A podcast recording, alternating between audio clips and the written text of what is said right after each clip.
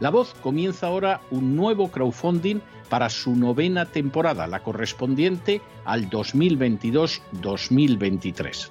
Lo hace además en unos momentos en que la libertad de expresión está más amenazada que nunca en décadas en España, en Hispanoamérica y en el resto del mundo. Una vez más, como en las temporadas anteriores, está en sus manos la conclusión o la continuidad del programa La Voz. Debido a la crisis económica creciente, al cambio del dólar en relación con el euro y sobre todo a la censura del programa en redes con su correspondiente desmonetarización, en esta novena temporada nos vemos obligados a subir el objetivo hasta la cifra de 130 mil dólares. Con el crowdfunding se mantiene la emisión en directo, en abierto y de forma gratuita del programa a través de YouTube, iBox, SoundCloud, Spotify, Apple Podcasts, Google Podcasts, Tunnel y Stitcher. Además, por supuesto, de encesarvidal.tv. De hecho, es este crowdfunding el que permitirá poder seguir emitiendo en cesarvidal.tv, ya que sin la continuidad de la voz no puede haber continuidad de contenidos en ese canal televisivo.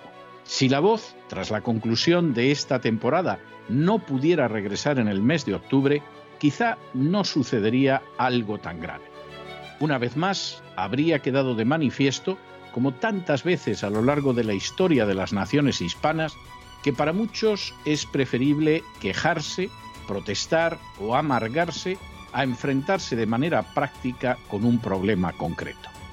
No pasaría nada. La voz simplemente dejaría de emitirse por la sencilla razón de que no hay suficientes personas dispuestas a asumir el apoyo de su causa, que es la de la libertad y de la verdad, la de la información independiente y la opinión rigurosa, la de la lucha contra las tiranías y contra aquellos proyectos que pretenden convertir en esclavos a los seres humanos. Si piensan que merece la pena seguir escuchando día a día la voz, son ustedes bienvenidos a la hora de contribuir al nuevo crowdfunding que permitirá que puedan escuchar este programa radiofónico una temporada más. Muchas, muchas, muchas gracias por todo. God bless you. Que Dios los bendiga.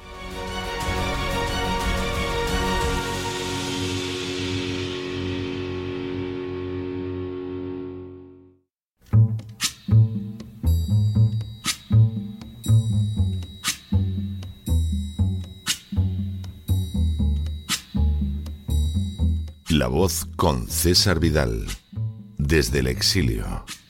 When the night has come and the land is dark and the moon is the only light we'll see. No, I won't be afraid.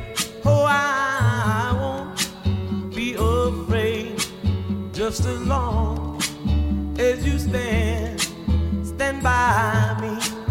muy buenos días, muy buenas tardes, muy buenas noches y muy bienvenidos a esta nueva singladura de la voz.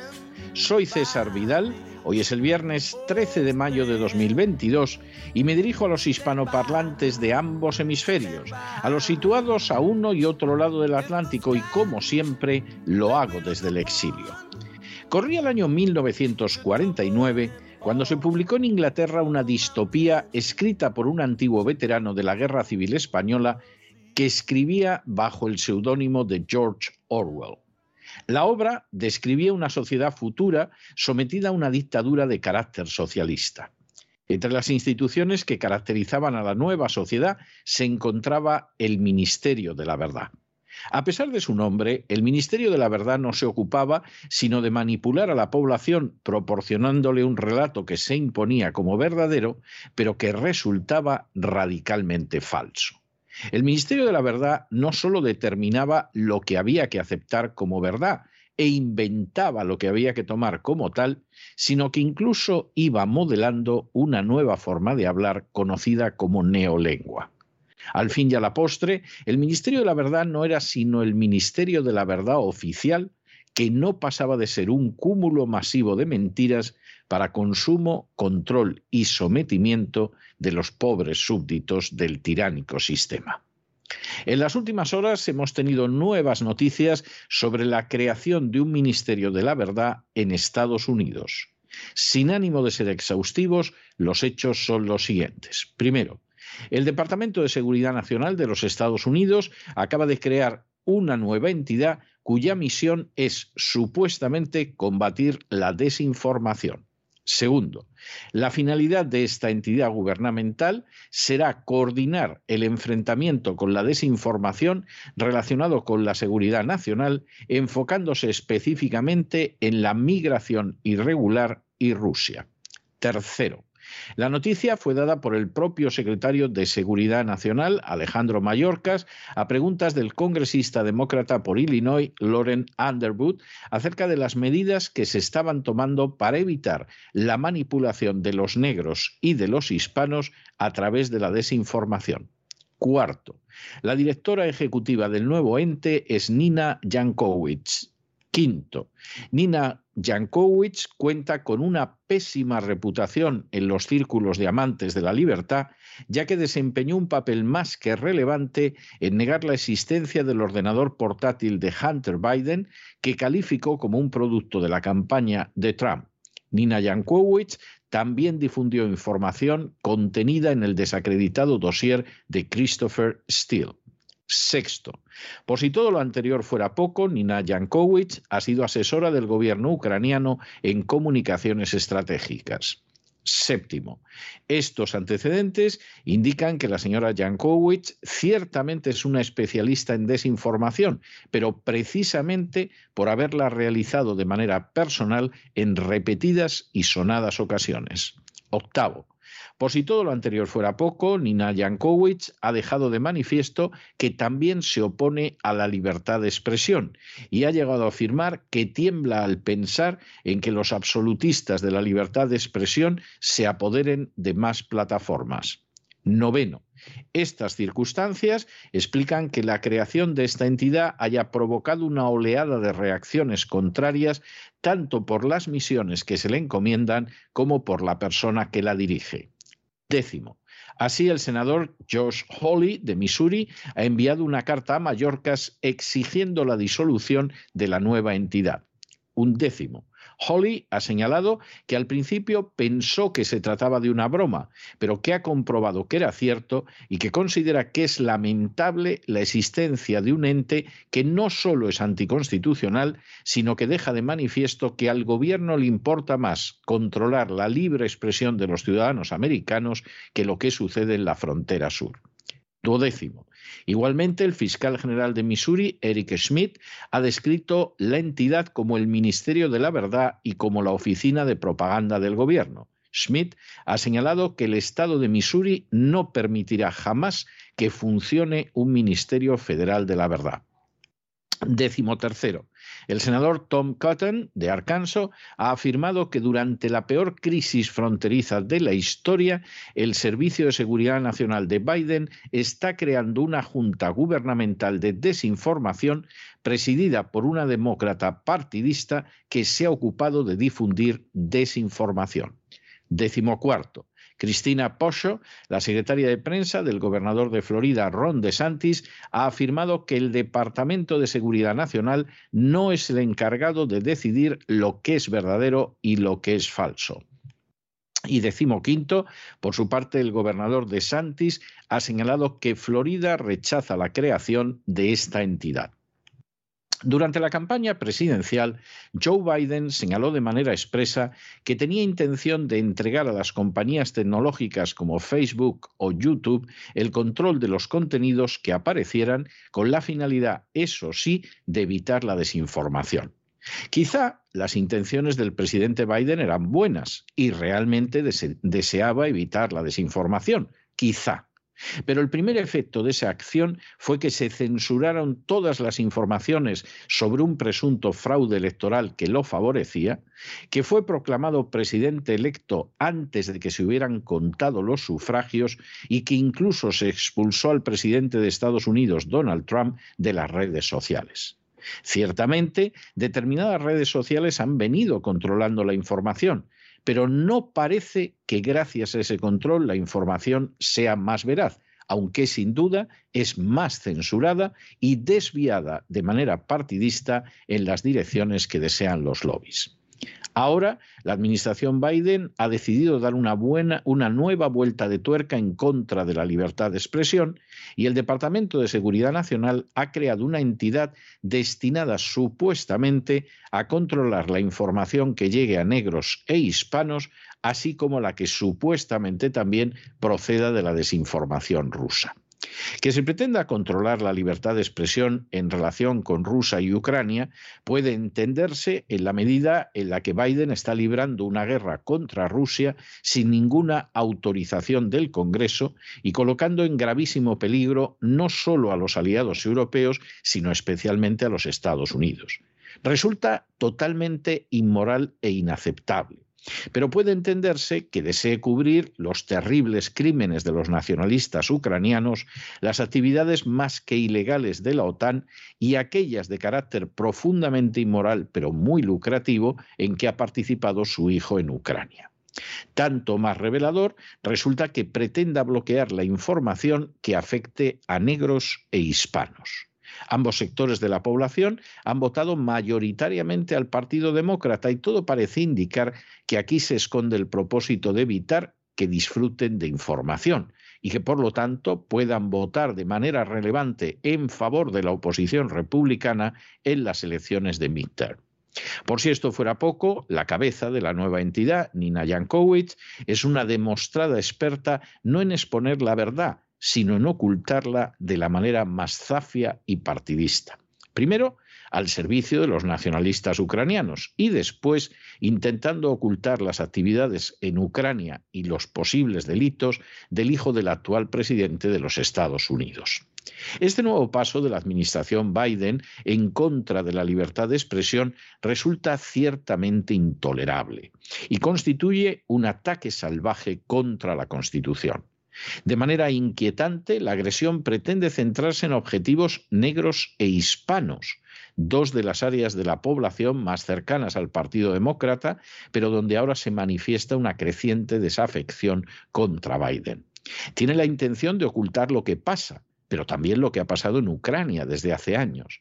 Y para colmo, se produce en la cercanía de unas elecciones de midterm que ahora mismo se saldarían con un resultado desastroso para los demócratas.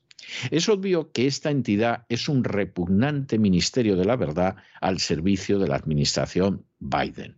Es obvio que su énfasis confeso es absolutamente racista. Es obvio que pretende ocultar la verdad sobre lo que desde hace años sucede en Ucrania y que se parece muy poco a la propaganda oficial. Y es obvio que constituye un paso más en favor de la imposición de la agenda globalista a la que sirve de la manera más lacayuna la administración Biden. Por todo ello, este Ministerio de la Verdad tiene que ser disuelto. Y tiene que ser disuelto antes de que sea demasiado tarde. Y tiene que serlo antes de que expresar simplemente lo que uno piensa se convierta en un delito.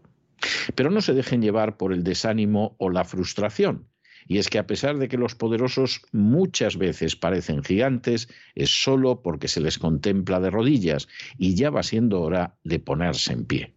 Mientras tanto, en el tiempo que han necesitado ustedes para escuchar este editorial, la deuda pública española ha aumentado en más de 7 millones de euros, que en una parte no pequeña va precisamente a pequeños ministerios de la verdad que ya existen en España.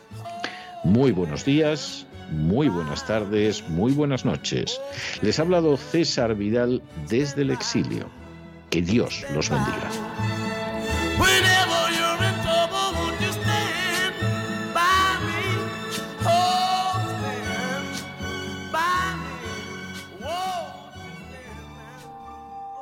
Esta sección está patrocinada por crowdfunding con el siguiente mensaje.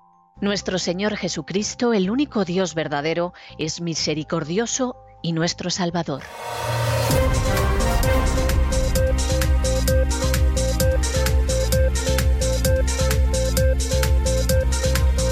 Las noticias del día. Estamos de regreso y estamos de regreso para dar inicio a nuestro boletín después de ese editorial que hemos dedicado al Ministerio de la Verdad que ha puesto en funcionamiento el presidente Biden. Esto es una auténtica vergüenza, pero es verdad a nadie le puede sorprender que encaja a la perfección con la política liberticida que defendió Biden incluso antes de llegar a la Casa Blanca. ¿A quién ha colocado al frente del Ministerio de la Verdad? Pues a una señora que es conocida por dedicarse no a combatir la desinformación, sino a mentir descaradamente y a difundir desinformación. Empezó haciendo su posgrado en Ucrania apoyando a los golpistas del 2014 o sea, desinformación, pero, pero vamos, de la manera más descarada. Y luego cuando llegaron las últimas elecciones presidenciales, era una de estas personas que decía que no existía el ordenador personal de Hunter Biden, que vaya si existía y hay que ver lo que había. Y aparte de eso, se dedicó a difundir otro tipo de mentiras, falsedades e inmundicias que surgían de las zaurdas del Partido Republicano. Es decir, esta señora es una embustera que además se sabe que su profesión ha sido difundir embustes. Bueno, pues esta es la que supuestamente va a acabar con la desinformación. Hasta ahí la cosa es grave, pero ahora viene la siguiente.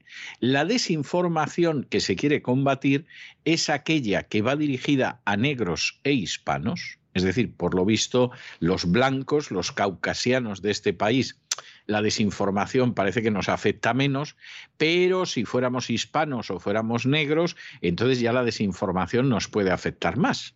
Y fíjense ustedes, tanto hispanos como negros votan de manera mayoritaria al Partido Demócrata. Alguno dirá, los cubanos de la Florida no, los cubanos de la Florida también pero es verdad que todavía hay un porcentaje muy alto de los cubanos de la Florida que votan republicanos, sobre todo la gente más mayor. Pero, por ejemplo, en México, en Arizona, en Nuevo México, en California, etcétera, el voto hispano es mayoritariamente demócrata. Y con el voto de los negros, pues pasa exactamente igual. Y además mayoritariamente, no como el voto cubano del sur de la Florida que está 50-50, en algunos casos por delante de los demócratas, pero bueno, todavía hay un voto republicano importante cubano en el sur de la Florida. No es el voto en general hispano de Estados Unidos. O sea, vamos a dedicarnos a manipular a los negros y los hispanos, que hombre, eh, no queremos decirlo, pero da la sensación de que ya se está diciendo que son tontitos y por lo tanto se les va a manipular mejor. ¿Y cuál es la segunda área de desinformación, de mentira, de propaganda engañosa que va a difundir el Ministerio de la Verdad de Biden? Lo referente a Ucrania. Claro, porque en Ucrania resulta que al menos desde la época de Obama hemos abierto laboratorios bioquímicos que quebrantan la legalidad internacional porque en Ucrania estamos ayudando a grupos abierta y confesamente nazis, porque en Ucrania el hijo del actual presidente de los Estados Unidos ha ganado millones con actividades que son absolutamente ilegales, porque en Ucrania nos hemos permitido en un momento determinado presionar a Poroshenko, que surge del golpe del 2014, el golpe de Maidán, para que destituyera a un fiscal que investigaba a la empresa que le pagaba una pasta impresionante, un dineral, un platal al hijo del actual presidente de los Estados Unidos. Y por lo tanto, la desinformación que se va a combatir es en dos áreas absolutamente partidistas. Esto es una vergüenza, esto es anticonstitucional, esto podría ser hasta criminal. Y no sorprende a quien se ha puesto al frente. Claro, para más remate, esto es algo que deriva del Servicio de Seguridad Nacional, que se supone que protege las fronteras. Entonces, en vez de proteger la frontera sur, que lo está haciendo rematadamente mal la administración Biden, porque lo está haciendo rematadamente mal, pues lo que sucede es que nos dedicamos a ver que no llegue cierta información a la población americana en general y sobre el tema de Ucrania, no sea que se enteren de lo que pasa en Ucrania y este país se convierta en un clamor, como pasó en Vietnam, con menos razones, además hay que decirlo, sino que además que no le llegue cierta información a los negros o a los hispanos, no sea que se nos salgan del corral. Esto es algo repugnante, esto es algo asqueroso y esto es algo que hay que frenar pero inmediatamente. Porque si esto no se frena, qué mal futuro le espera a los Estados Unidos, bueno, y con Estados Unidos al resto del mundo. Esto contábamos en el editorial, se lo hemos resumido ahora y llegamos a nuestro boletín, pero antes de entrar en el boletín les tenemos que dar las noticias del crowdfunding. Ustedes saben que hace tres días, literalmente, no es una expresión simbólica, empezamos el crowdfunding. Bueno, en estos momentos, mientras se emite esto, el crowdfunding ya ha superado más que holgadamente el 42% de la meta que tenía establecida. Va realmente como un tiro sin precedentes y de una manera extraordinaria. Pero nosotros volvemos a repetirles lo que siempre les hemos dicho, porque se puede estar o no se puede estar de acuerdo con nosotros, pero nosotros somos muy coherentes y muy íntegros con lo que sostenemos. Y en este sentido, desde luego no nos van a pillar convertidos en furcias mediáticas ni cosa parecida. Este programa se mantiene cada año porque ustedes lo mantienen porque ustedes votan que el programa siga. Y si este programa en un momento determinado no pudiera emitirse, solamente sería por el hecho de que ustedes han decidido que el programa no siga. Porque ustedes han decidido que, bueno, pues que no les interesa, no van a seguir apoyando al programa, no lo votan en el crowdfunding como todos los años y entonces el programa no puede seguir. Esa es la realidad. Por supuesto, el programa sigue y ha seguido hasta ahora, pero por el respaldo de ustedes. Nosotros no les pedimos dinero. Nosotros no se nos ocurriría jamás impetrar, Dios sabe que sagrado principio para que participen en el crowdfunding. Es más, somos absolutamente contrarios a ello. Nosotros pensamos que los que mejor saben lo que tienen que hacer con su dinero son aquellos que han ganado ese dinero. Y como ellos han ganado ese dinero, ellos lo tienen que hacer. Hay que desconfiar de los políticos, de los inspectores buscabonus y esbirros de la agencia tributaria, de los clérigos, de los jefes de ONGs, etcétera, que pretenden que saben mejor que ustedes cómo emplear su dinero. Las aportaciones al crowdfunding de la voz son muy modestas, pueden llegar a ser aportaciones de cierta entidad, pero pueden ser perfectamente muy modestas, lo que les puede costar tomarse un par de cafés o un refresco. Pero nosotros lo hemos dicho durante años y lo seguimos diciendo, que usted de pronto echa un cálculo y dice, bueno, estos son 10 dólares, son 15 dólares, prefiero tomarme un par de cafés, pues sole sus cafés. Hace usted muy bien. Nosotros no se lo vamos a echar en cara porque hace usted lo que tiene que hacer. Usted se ha ganado sus 10 dólares o sus 10 euros y decide con ello tomarse un par de cafés, haga usted lo que quiera, que ese dinero lo ha ganado usted, no deje que se lo quite nadie. Que usted decide que colabora con el crowdfunding de la voz, nosotros se lo agradecemos desde lo más profundo de nuestro corazón. Que usted decide, por el contrario, que se lo, en fin, emplea ese dinero en tomarse un café, un zumo, cualquier cosa, hace usted muy bien y no tolere que nadie se lo reproche, porque mejor que usted, que lo ha ganado, nadie le puede decir lo que hacer con su dinero. No se deje usted quitar un céntimo por nadie. Cuando alguien le dice que puede utilizar ese dinero si se lo da el mejor de lo que lo hace usted, seguramente tiene usted delante un ladrón, un estafador y un canalla. No haga caso. Mejor que como usted decide emplear el dinero, no lo va a decir nadie. Nadie. Ningún burócrata, ningún funcionario, ningún político, ningún clérigo le va a decir mejor que usted en lo que tiene que emplear el dinero. De modo que no les haga ningún caso y actúe como lo vea. Y en este caso, igual, exactamente igual. Bueno, y entramos ya directamente en el boletín y lo hacemos, como siempre, empezando con el segmento de España. El gobierno ha dado luz verde a eso que llaman la excepción ibérica, que ser excepcionales por esto, desde luego, se las trae, que pretende limitar el precio del gas, abaratar el precio de la luz durante 12 meses y que no deja de ser más que una pamema, porque en última instancia, como se da la circunstancia de que buena parte de esa energía es impuestos, el gobierno lo podría bajar perfectamente sin apelar a la excepción ibérica, que desde luego se las trae. Lo de la excepción ibérica. Se supone que porque también en Portugal son excepcionales. Pero ¿qué es lo que pasa en última instancia? Pues que como el gobierno no está dispuesto a perder impuestos, porque el sistema español es un sistema del antiguo régimen, del anterior a la Revolución Francesa, donde lo que producen los ciudadanos que crean riqueza va a parar a las castas privilegiadas en su mayoría a través del presupuesto, a buenas horas van a rebajar los impuestos. Y más impuestos de este tipo. Y claro, en un momento determinado, pues te dicen, bueno, la inflación subyacente al final no es tan grande porque es un 4,4%. Vamos a ver, la inflación subyacente no tiene en cuenta ni la comida ni la energía, o sea que es como si nada. Y por supuesto, la inflación real es muchísimo más alta. Pero hasta la subyacente, que es un camelo y es un cuento chino, está en su nivel más elevado desde 1995.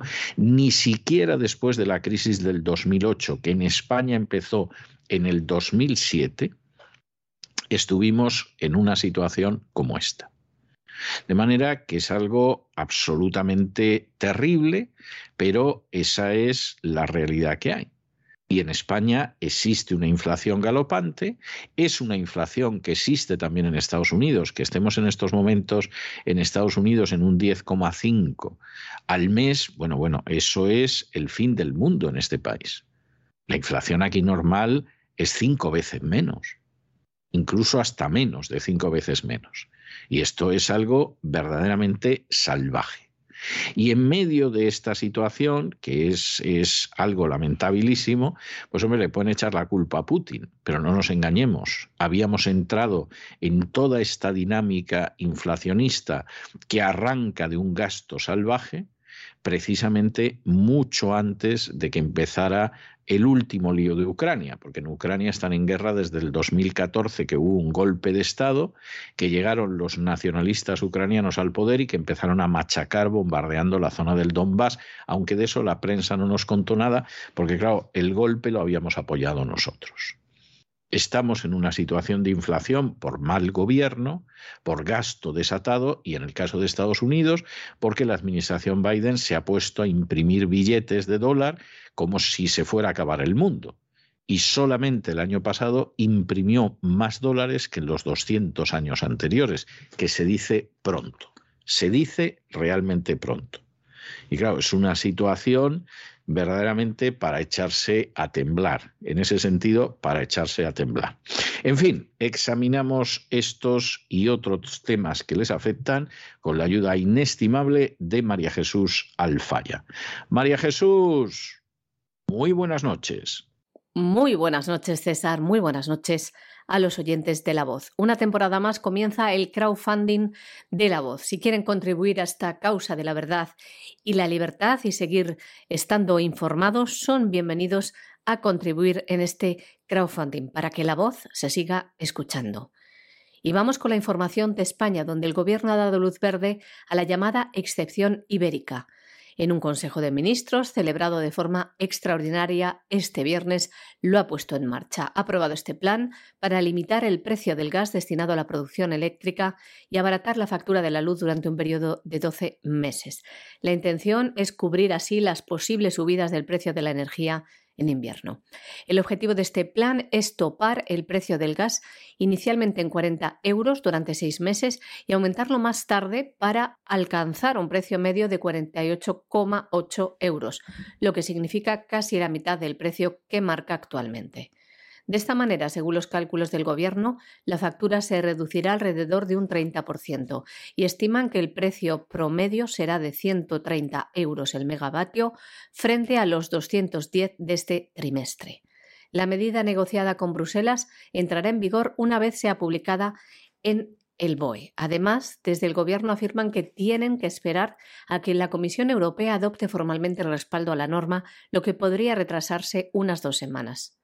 Fue a finales de abril cuando los gobiernos de España y Portugal lograron un acuerdo político con la Comisión Europea para esa excepción ibérica acordada, en el Consejo Europeo del mes de marzo. A través de ella se permite desacoplar temporalmente los precios del gas y la electricidad en la península ibérica, que, como les contamos, se beneficiará de una excepción. Todo esto, además, se enmarca en unos datos que acabamos de conocer hoy que ha presentado el Instituto Nacional de Estadística. La inflación subyacente, es decir, sin tener en cuenta alimentos ni energía, escala del 4,4%, su nivel más elevado desde finales del año 1995. En cuanto a los índices de precios al consumo, bajó un 0,2% en este mes de abril en relación al mes anterior y recortó su tasa interanual en 1,5 puntos, hasta el 8,3%. Este motivo es el abaratamiento de la electricidad y las gasolinas. Y pese a que el IPC sigue en niveles inusualmente elevados, este indicador no baja tanto en un solo mes desde hace 35 años, concretamente desde enero del año 1987. El mes de abril es además el primer descenso que experimenta la inflación tras dos meses de fuertes ascensos, que llevaron al IPC a situarse en marzo en el 9,8%, su tasa más alta en casi 37 años. Por su parte, los precios de los alimentos registraron en abril una tasa interanual del 10,1%, es decir, más de tres puntos superior a la de marzo, por la subida generalizada de la mayoría de sus componentes, destacando el encarecimiento de la carne, del pan, de los cereales, las legumbres, hortalizas, la leche, el queso y los huevos. También subieron en abril los precios de los servicios de alojamiento y de la restauración y también de los paquetes turísticos. Para la siguiente noticia les vamos a obligar a hacer un poco de historia. Les vamos a pedir que vayan ustedes al 31 de enero del año 91, hace ya mucho tiempo de esto, cuando un histórico terrorista de ETA, Juan Carlos Iglesias Chouzas, alias Gaddafi, asesinó por la espalda asestándole cinco disparos nada menos a un guardia civil que se llamaba Francisco Díaz de Cerio. Francisco Díaz de Cerio dejó una mujer viuda, dejó dos hijos muertos y como dos semanas más tarde, aunque no cabía la menor duda de que el asesinato lo había perpetrado ETA, hubo dos comunicados en los que se reivindicaba el asesinato. Estamos hablando de una época dura, especialmente dura, de ETA. Bien, en un momento determinado a Juan Carlos Iglesias Chouzas acaban eh, echándole el guante, lo condenan, etcétera, etcétera, etcétera. Pero, mientras tanto, la justicia del Tribunal de Derechos Humanos de la Unión Europea dicta una sentencia en el caso de otro terrorista, que era el caso de Letarra Xavier Atristain. ¿Qué dicta la justicia de derechos humanos? Pues lo que viene a dictar, y esto es algo muy lamentable, es que la legislación antiterrorista impulsada por el Partido Socialista era una auténtica chapuza, era un desastre jurídico. Y el Partido Socialista, pensando que avanzaba en la lucha contra ETA, pues por ejemplo, había insistido en que durante las primeras horas de detención de un terrorista de ETA, aplicándole esa legislación, no podía tener, un eh, no podía tener el terrorista detenido, el presunto terrorista, acceso a un abogado de su elección, no podía recibir consejo legal durante el interrogatorio policial y además se le mantenía incomunicado. Bien, esto el Tribunal de Derechos Humanos de la Unión Europea decide que es intolerable en el caso de Letarra Xavier Atristain y en un momento determinado anula el procedimiento. ¿Qué sucede con esto? Pues que todos los procedimientos contra terroristas de ETA que en su día se conocieron aplicando la legislación antiterrorista del Partido Socialista, insistimos, una legislación que podría tener la mejor intención del mundo, que era combatir el terrorismo, pero que en términos jurídicos era bochornosa, pues toda esa gente le van a anular las sentencias. Y todos esos terroristas no solo es que van a salir a la calle en el supuesto de que todavía estén en prisión, sino que además recibirán una indemnización del Estado. Concretamente, la Audiencia Nacional pues, ha absuelto a Juan Carlos Iglesias Chouzas por un crimen que se cometió en el año 91 y que dejó viuda y dos huérfanos. ¿Y por qué? Pues hombre, porque aunque el terrorista confesó, se considera que la confesión no es válida y que luego los testigos que aparecieron pues que no tienen un peso suficiente dado que el terrorista se vio en una situación procesal que era inferior a la de otros detenidos. Esto se puede discutir o no se puede discutir. Pero la legislación antiterrorista que impulsó el Partido Socialista era una chapuza. Realmente estaba muy mal concebida. Uno lo puede entender, puede totalmente sentirse identificado con la idea de la lucha contra ETA, pero incluso los que vivimos en alguna ocasión alguna de esas situaciones, te dabas cuenta de que aquello no servía de nada. De pronto te llamaban para estar presente en el interrogatorio de un terrorista, pero no te dejaban asistirlo. Y tú decías, pero si esto es absurdo, o sea, en cualquiera de los casos el terrorista algo sabrá. Estamos conculcando derechos elementales para seguramente en, en realidad no sacar nada de particular y para que en algún momento este procedimiento lo acabe tumbando un tribunal superior. Y era algo que te percatabas, te percatabas y tenías unos conocimientos jurídicos mínimos, como era mi caso, que en aquel entonces ejercía la abogacía y que de pronto, pues en las guardias de asistencia al detenido, ocasionalmente, en algún caso, me llamaron para alguna detención de este tipo y tú decías, esto no puede ser. Esto lo van a tumbar en algún sitio. Y han tardado años, han tardado años, pero lo han tumbado. ¿Por qué? Porque jurídicamente hay cosas que no se pueden hacer y que cuando se hacen, mientras existan ciertos mecanismos de defensa de la legalidad, pues más tarde o más temprano las van a tumbar, como la justicia de la Unión Europea ha ido tumbando una tras otra las normas nuevas de recaudación que en su día se inventó ese personaje incalificable que se llama Cristóbal Montoro.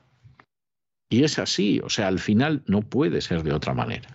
Entonces, bueno, pues hay gente que dice, bueno, pues nada, para llegar a donde quiero llegar, pues nos sacamos de la manga una ley que pisotea derechos fundamentales y ala, arreando. Y efectivamente, dado que la doctrina Eichmann es la que se aplica en España en muchos casos, es decir, la gente dice esto es una barbaridad, esto es ilegal, esto es inconstitucional, pero obedecemos órdenes y adelante con los faroles, pues efectivamente eso rueda durante un tiempo. Pero claro, al final, más tarde o más temprano, queda de manifiesto que eso era intolerable. Y entonces, ¿qué pasa? Pues que miserables asesinos de ETA empiezan a salir en manada de las prisiones. ¿Por qué? Porque las cosas no se hicieron bien. Porque uno no puede actuar como un Montoro o no puede actuar como era aquel gobierno socialista de aquel entonces. Y no puede actuar como el actual gobierno español, que ha hecho otras parecidas en otros terrenos. Y al final eso se cae. Y entonces las consecuencias son escandalosas. Como que terribles asesinos no solo salen a la calle, sino que encima, para terminarlo de arreglar, les van a indemnizar con el dinero que roban a los españoles los sicarios buscabonus.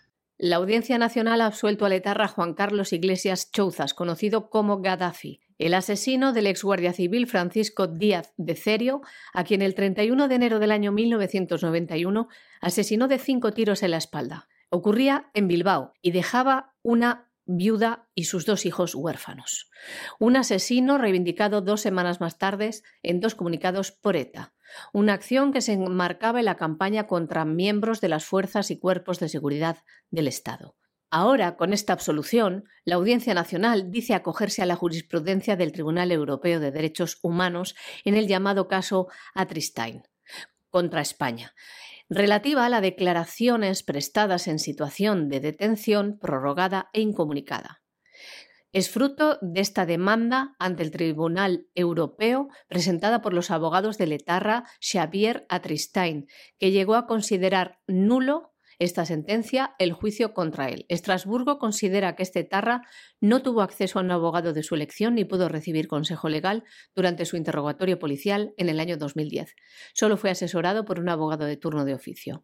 La Audiencia Nacional le condenó a 15 años de prisión y la sentencia del Tribunal Europeo de Derechos Humanos le puso en libertad. Y como ya les advertimos en este programa, esto sentaría un tremendo precedente porque los etarras se van a acoger a esta jurisprudencia para que se excarcele de manera masiva a gran número de presos, y es lo que está pidiendo ya el brazo político de ETA.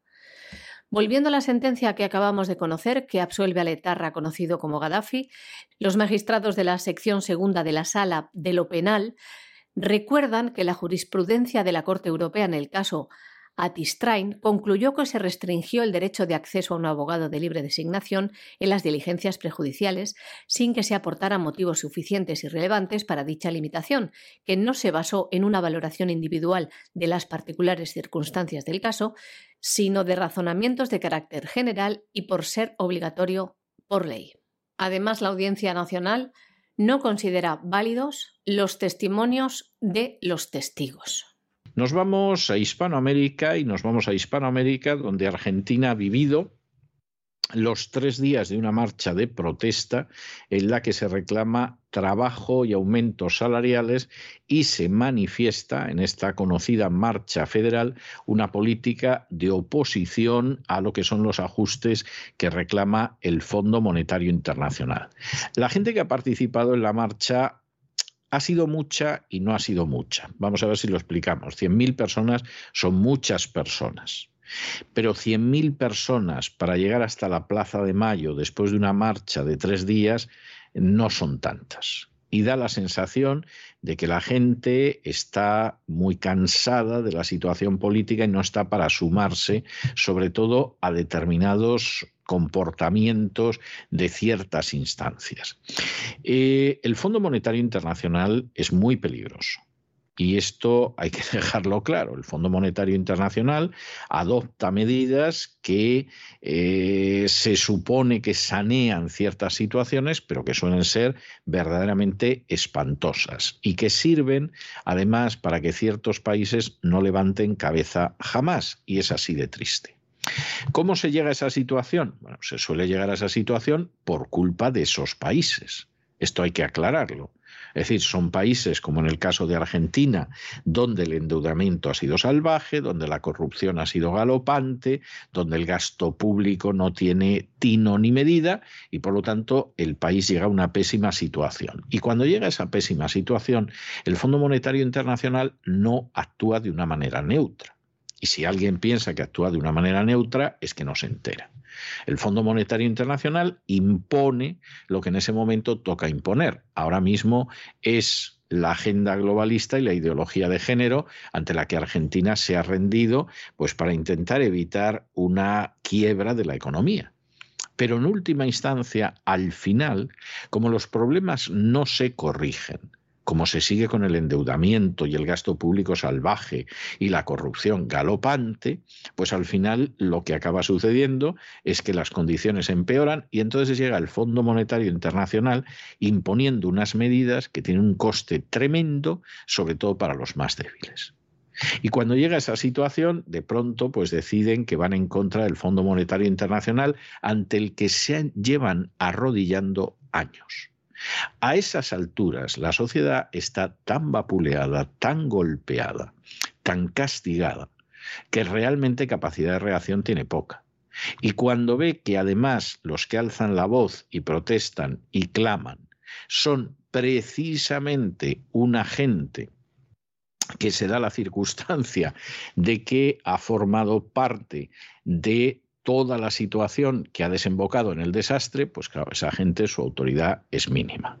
Claro, estás pidiendo subidas salariales, pero en un momento en que tiene que haber una contención salarial forzosa. Estás pidiendo ayudas estatales, pero precisamente en un momento en el que hay que recortar los subsidios de manera salvaje, etcétera, etcétera, etcétera. Y llegamos a la tristísima situación de Argentina, que por sus propios pecados se coloca ahí, pero que claro, una vez que se coloca ahí, la manera en que las instancias internacionales la colocan en la mesa de operaciones y le sacan hasta el alma, pues es también absolutamente innegable. Miles de militantes sociales y políticos, principalmente de la izquierda, han participado durante tres días de una marcha de protesta que recorrió parte de Argentina y que confluye ayer en la capital para sumarse a una gran manifestación. Reclaman trabajo y aumentos salariales y también están en contra de las políticas de ajuste que atribuyen al Fondo Monetario Internacional. Es la conocida como Marcha Federal. Alrededor de 100.000 argentinos fueron convocados por estas organizaciones sociales, llegaron hasta la Plaza de Mayo frente a la Casa Rosada. Una marcha que coincidió con un repunte de la inflación del 6% en el último mes, que de esta manera acumula un 58% en los últimos 12 meses, convirtiéndose en el indicador más alto en 30 años.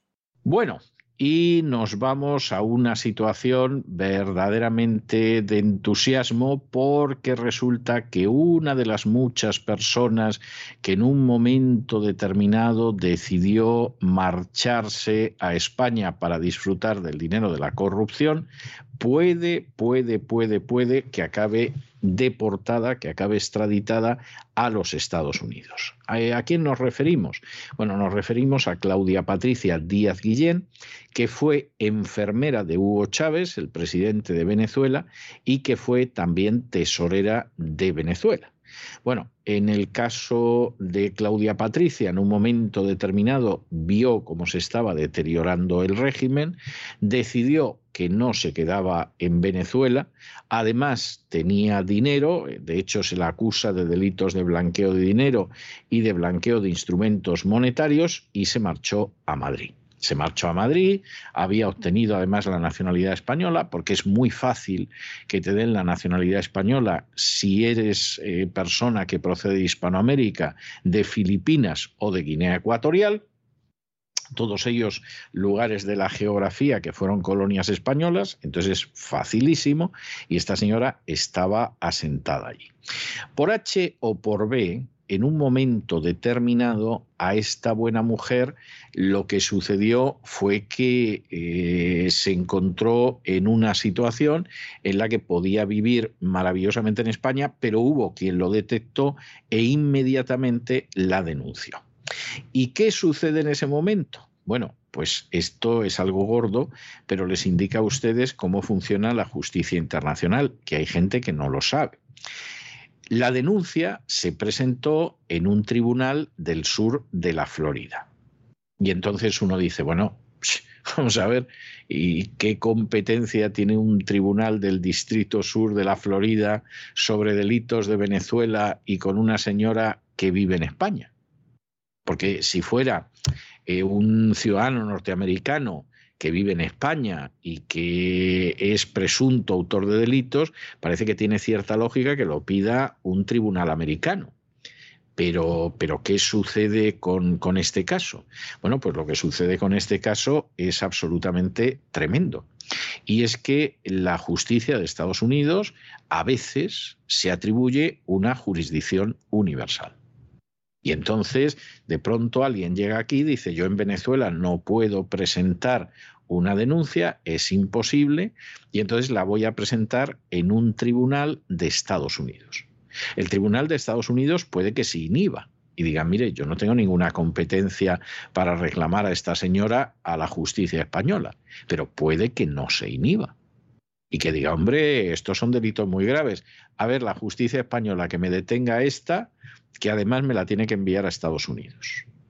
Claro, esto ya es una cosa de cierta seriedad. Y en un momento determinado, pues la Audiencia Nacional decide que, que, sí, que va a ceder a la demanda de extradición y que efectivamente se produce la demanda de extradición. ¿Qué sucede? ¿Qué sucede con esta situación, porque además esta señora estaba en libertad condicional, o sea, sí, la detuvieron en su día, pero la pusieron en libertad condicional, etcétera, etcétera. Bueno, que esto no se acaba aquí.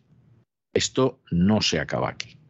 Aquí ahora mismo cabe la posibilidad de presentar recursos ante la Audiencia Nacional y nos imaginamos que Claudia Patricia, que en fin parece ser que tiene el riñón bien cubierto, si nos permiten ustedes utilizar el término castizo, pues no tiene la menor gana de acabar en Estados Unidos, donde a saber lo que le puede caer encima, pero seguramente de entrada lo que le puede caer es si usted colabora va a pasar un tiempo relativamente corto en una prisión federal y hay que ver la cantidad de cosas que nos puede usted contar de Chávez y de quien no es Chávez y si no colabora, pues le va a caer a usted encima todo el peso de la ley. Y claro, esto no es agradable, porque aunque digas, bueno, colaboro, cuento todo lo que me quieran preguntar ustedes y todo lo demás, eso puede significar dos, tres, cuatro años de interrogatorios continuos hasta que te han sacado hasta el último, hasta la última micra de información de que dispongas. De manera que suponemos que Díaz Guillén se va a resistir como gato panza arriba a que la extraditen a Estados Unidos, pero fíjense ustedes lo que es esto y lo que esto significa. España ha extraditado a los Estados Unidos a Claudia Patricia Díaz Guillén, la enfermera del expresidente venezolano Hugo Chávez y también ex tesorera del país ha sido reclamada por las autoridades norteamericanas acusada de los delitos de blanqueo de dinero, blanqueo de instrumentos monetarios y organización criminal. Díaz Guillén había sido detenida en Madrid en diciembre del año 2020. Se encontraba en libertad provisional y había obtenido ya la nacionalidad española. La Sala de lo Penal de la Audiencia Nacional ratificó el pasado mes de noviembre la decisión de entregar a Díaz Guillén a los Estados Unidos perseguida por el Tribunal Federal del Distrito Sur de Florida por delitos de blanqueo y organización criminal, en el contexto de una trama que habría tenido como beneficiario al magnate de la comunicación Raúl Gorrín. La que fuera jefa del Tesoro de Venezuela estaría implicada en un negocio ilegal de canje de divisas que habría reportado beneficios millonarios tanto a ella como a su marido, el que fue jefe de seguridad de Hugo Chávez, Adrián Velázquez. Ambos estaban imputados en una causa por blanqueo de capitales en un juzgado madrileño a partir de la vivienda de lujo que poseen en un céntrico barrio de Madrid. Su marido no ha sido entregado aún a los Estados Unidos a pesar de que la Audiencia Nacional consideró que en su caso se cumplen todos los requisitos necesarios para aprobar la extradición. Sin embargo, la resolución no es firme y frente a ella cabe un recurso de súplica a interponer por parte de la defensa de Velázquez ante el Pleno de la Audiencia Nacional. La enfermera de Chávez tenía un puesto de altísima responsabilidad económica en Venezuela, la Oficina Nacional de Tesoros de Venezuela, donde desempeñó funciones entre los años 2011 y 2013. Desde esa oficina administraba un fondo multimillonario, Fonden, creado para depositar los ingresos producto de las exportaciones de petróleo y que nunca fue auditado por la Asamblea Nacional. Desde allí se manipulaban transacciones de cambio con moneda extranjera para personalidades afines al gobierno a tasas favorables a cambio de sobornos.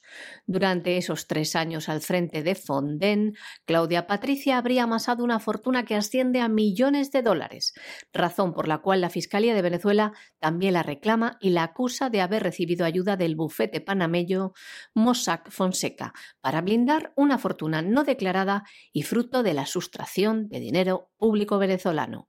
La exenfermera habría guardado su fortuna en oro en una cámara secreta a través de una empresa fantasma establecida en la isla caribeña de San Vicente y las Granadinas. Díaz habría comprado 250 lingotes de oro de un kilo cada uno, valorados en más de 9,5 millones de dólares, según los registros judiciales de Liechtenstein. Su plan era que su riqueza se almacenara en una bóveda privada dentro de Liechtenstein y que estuviese disponible para ella y para su hijo una vez que él cumpliera los 18 años de edad pero las investigaciones arrojaron años después que una parte de esos lingotes habría sido vendida por un representante de Díaz y el dinero se habría depositado en un banco suizo. Bueno, Y nos vamos a internacional y nos vamos a internacional deteniéndonos en Ucrania. Borrell, que se ha convertido en el gran defensor de la guerra en Ucrania y que en estos momentos anuncia 500 millones de euros más para proporcionar equipamiento militar pesado, pues evidentemente estará haciendo las alegrías, los gozos y las risas de los fabricantes de armas que, por ejemplo, aquí en Estados Unidos son accionistas de los grandes medios de comunicación como el Washington Post, la CNN, el New York Times, el Wall Street Journal, etcétera, etcétera. Con lo cual, no es sorprendente que en esos medios de comunicación, cada vez que hay oportunidad de que Estados Unidos se involucre en una guerra, todos los articulistas, eh, autores de opinión, los que hacen reportajes, etcétera, te digan que Estados Unidos tiene que involucrarse en esa guerra por los valores más elevados. Por ejemplo, que aumenten los beneficios de las grandes compañías armamentísticas. Esto no te lo dicen, pero es la razón real. Y cuando vas al accionariado de esas compañías, pues eso es algo que descubres y eso es algo de lo que te enteras. Y claro, Borrell le deben de querer, pero vamos, le deben de ver más bonito que a un Saint Louis, a pesar de que cada vez se le pone una cara más diabólica, porque claro, llega un momento en que lo que hay en el interior del corazón va saliendo. Ya saben ustedes ese refrán de que la cara es el espejo del alma. Bueno, pues en el caso de Borrell no cabe la menor duda. Y evidentemente estamos en gastos y estamos en gastos fundamentalmente para que el dinero de los contribuyentes se lo lleven las grandes empresas de armamento, nada de la libertad de Ucrania ni demás pavadas. De hecho, por ejemplo, en el caso de Estados Unidos ya llevamos aprobados más de 40.000 millones de dólares, que se dice pronto, para armas de Ucrania que es una cifra aproximadamente seis veces superior a lo que se gasta en la sanidad americana para combatir el cáncer. ¿Por qué es más importante enviar armas a Ucrania, que es un país que a Estados Unidos ni le va ni le viene en realidad, para sus intereses reales, no los de ciertos lobbies. ¿eh? ¿Por qué eso es más importante que el cáncer de los ciudadanos de Estados Unidos? Bueno, pues porque evidentemente hay sectores de la población que pesan más que otros y los ciudadanos con cáncer no se encuentran entre ellos.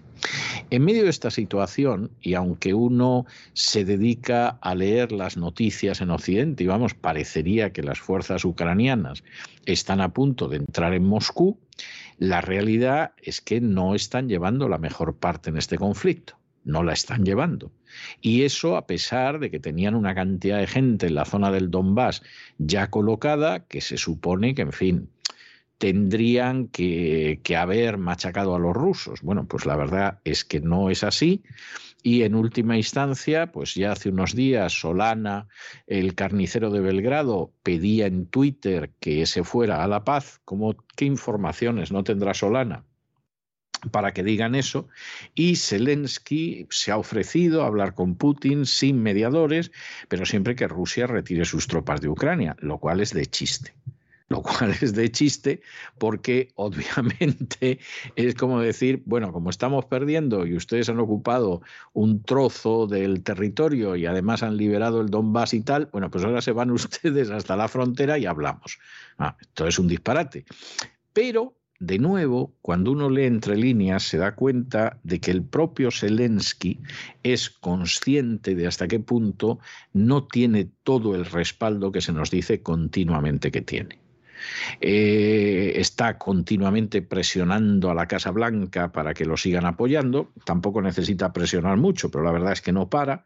Habla bastante bien de los Estados Unidos y casi todos los días suelta alguna coz contra la Unión Europea, porque la Unión Europea, pues, eh, aunque está apoyando mucho y ahí está Borrell, sin embargo, esta historia no se la creen puede ir Úrsula von der Leyen y poner la cara esa de ¡ay, qué muertos! ¿eh? Puede aparecer por allí otra gente, puede ir Pedro Sánchez, pero en la Unión Europea no se lo creen, aunque finjan. Y algunos deciden que no fingen como el jefe de la oposición en Eslovaquia o el presidente de Hungría, etcétera. Y por lo tanto, Zelensky tiene que dar algún paso, ¿no? Como para decir, para decir yo quiero la paz, ¿eh? pero aquí Putin se niega a desalojar todo para que nos sentemos a negociar. Hijo, tú eres tonto, en tu casa no hay botijo. O sea, verdaderamente es absurdo, pero eso demuestra que a pesar de lo que diga la propaganda occidental, no parece que a los ucranianos les vaya tan bien. El presidente de Ucrania se ha ofrecido de nuevo a hablar con Vladimir Putin sin mediadores, dice, y sin ultimátums, pero pone como condición que Rusia retire sus tropas de Ucrania. Además, le dice que no debe haber ultimátums en el sentido de que no quiere que Putin les ponga ninguna condición. Y vamos hasta la Unión Europea, donde el alto representante de la misma para la política exterior, Josep Borrell, ha anunciado que los 27 van a destinar 500 millones de euros más para financiar el envío de armas a Ucrania. De esta forma, la Unión Europea eleva hasta 2.000 millones de euros los fondos para armar a Ucrania en pleno conflicto. Fondos que paradójicamente se canalizan a través del conocido como Mecanismo de Paz Europeo, con este instrumento, los países de la Unión Europea sufragan el envío de material militar a Kiev, una medida sin precedentes en apoyo al ejército ucraniano, y con la que España ha hecho llegar hasta ahora armamento por valor de 21 millones de euros. Además, Josep Borrell ha apostado por aprobar más sanciones económicas contra Rusia para aislarla internacionalmente. También dice que así contrarresta la desinformación relativa al impacto de la guerra en la energía y seguridad alimentaria y se forma un frente internacional unido en apoyo a Ucrania. Por cierto, hablando de libertad de expresión, las autoridades ucranianas han informado hoy de que han prohibido la entrada al país a 13 periodistas rusos, porque dice que preparan materiales que alimentan la propaganda rusa y publican desinformaciones. Además, les tienen prohibida la entrada en el país al menos durante un periodo de tres años. Y en la última campaña presidencial en Estados Unidos hubo conmovedoras procesiones católicas, sobre todo en estados donde había mucha población católica mm, por la inmigración mexicana, etcétera, etcétera. En Arizona, en California, etcétera, sacaron a la Virgen en imágenes en las procesiones para que llegara a la Casa Blanca un católico que era Biden. Es decir, Biden era católico, además él insiste mucho en el hecho de que es un convencido católico y por lo tanto, pues hombre, lo suyo era que los correligionarios lo apoyaran a la hora de llegar a la Casa Blanca. Hasta ahí, digamos que es un fenómeno natural, se puede entender, se puede disentir, porque se considere que hay valores que están muy por encima de la afiliación religiosa de cada uno, pero bueno, es natural, es natural y hasta cierto punto muy limitado también. ¿eh? Es comprensible que algunos pensaran, bueno, como en última instancia es católico, se lleva bien con el Papa, se lleva bien con los obispos, etcétera, pues hombre, determinadas cosas no las va a hacer. Bueno, no las va a hacer eh, es no conocer a Biden. O sea, por mucho que fuera a dar conferencias sobre los católicos en la vida pública en la Universidad de los Jesuitas en Georgetown, en Washington, quien era Biden era más que sabido y lo sigue siendo. Y el presidente católico Biden está en estos momentos que echa las muelas y echa espuma por la boca porque en el Senado les han bloqueado el intento de aprobar una ley de aborto en Estados Unidos. Como existe por lo menos cierta posibilidad razonable, luego no sabemos si va a cuajar o no, pero existe cierta posibilidad razonable de que en un momento determinado el Tribunal Supremo de los Estados Unidos derogue la sentencia Roe versus Wade que abrió en 1973 la puerta al aborto, pues los demócratas están locos porque el aborto siga existiendo y entonces han decidido que van a aprobar, van a intentar aprobar una ley federal que obligue a todos los estados, porque claro, esta sentencia del Tribunal Supremo va a hacer lo que tuvo que hacer en 1973 el Tribunal Supremo, y es mantener la jurisdicción sobre el aborto o el no aborto en manos de los estados y en manos del legislativo y siempre tuvo que ser así. Y por eso la sentencia Roe versus Wade es muy grave, incluso yendo más allá del tema aborto. ¿Qué ha pasado en el Senado? Pues hombre, que hay que conseguir un mínimo de 60 votos favorables para que se pueda discutir en el Senado esa, ese proyecto de ley pro aborto. Los 50 republicanos han votado totalmente en contra.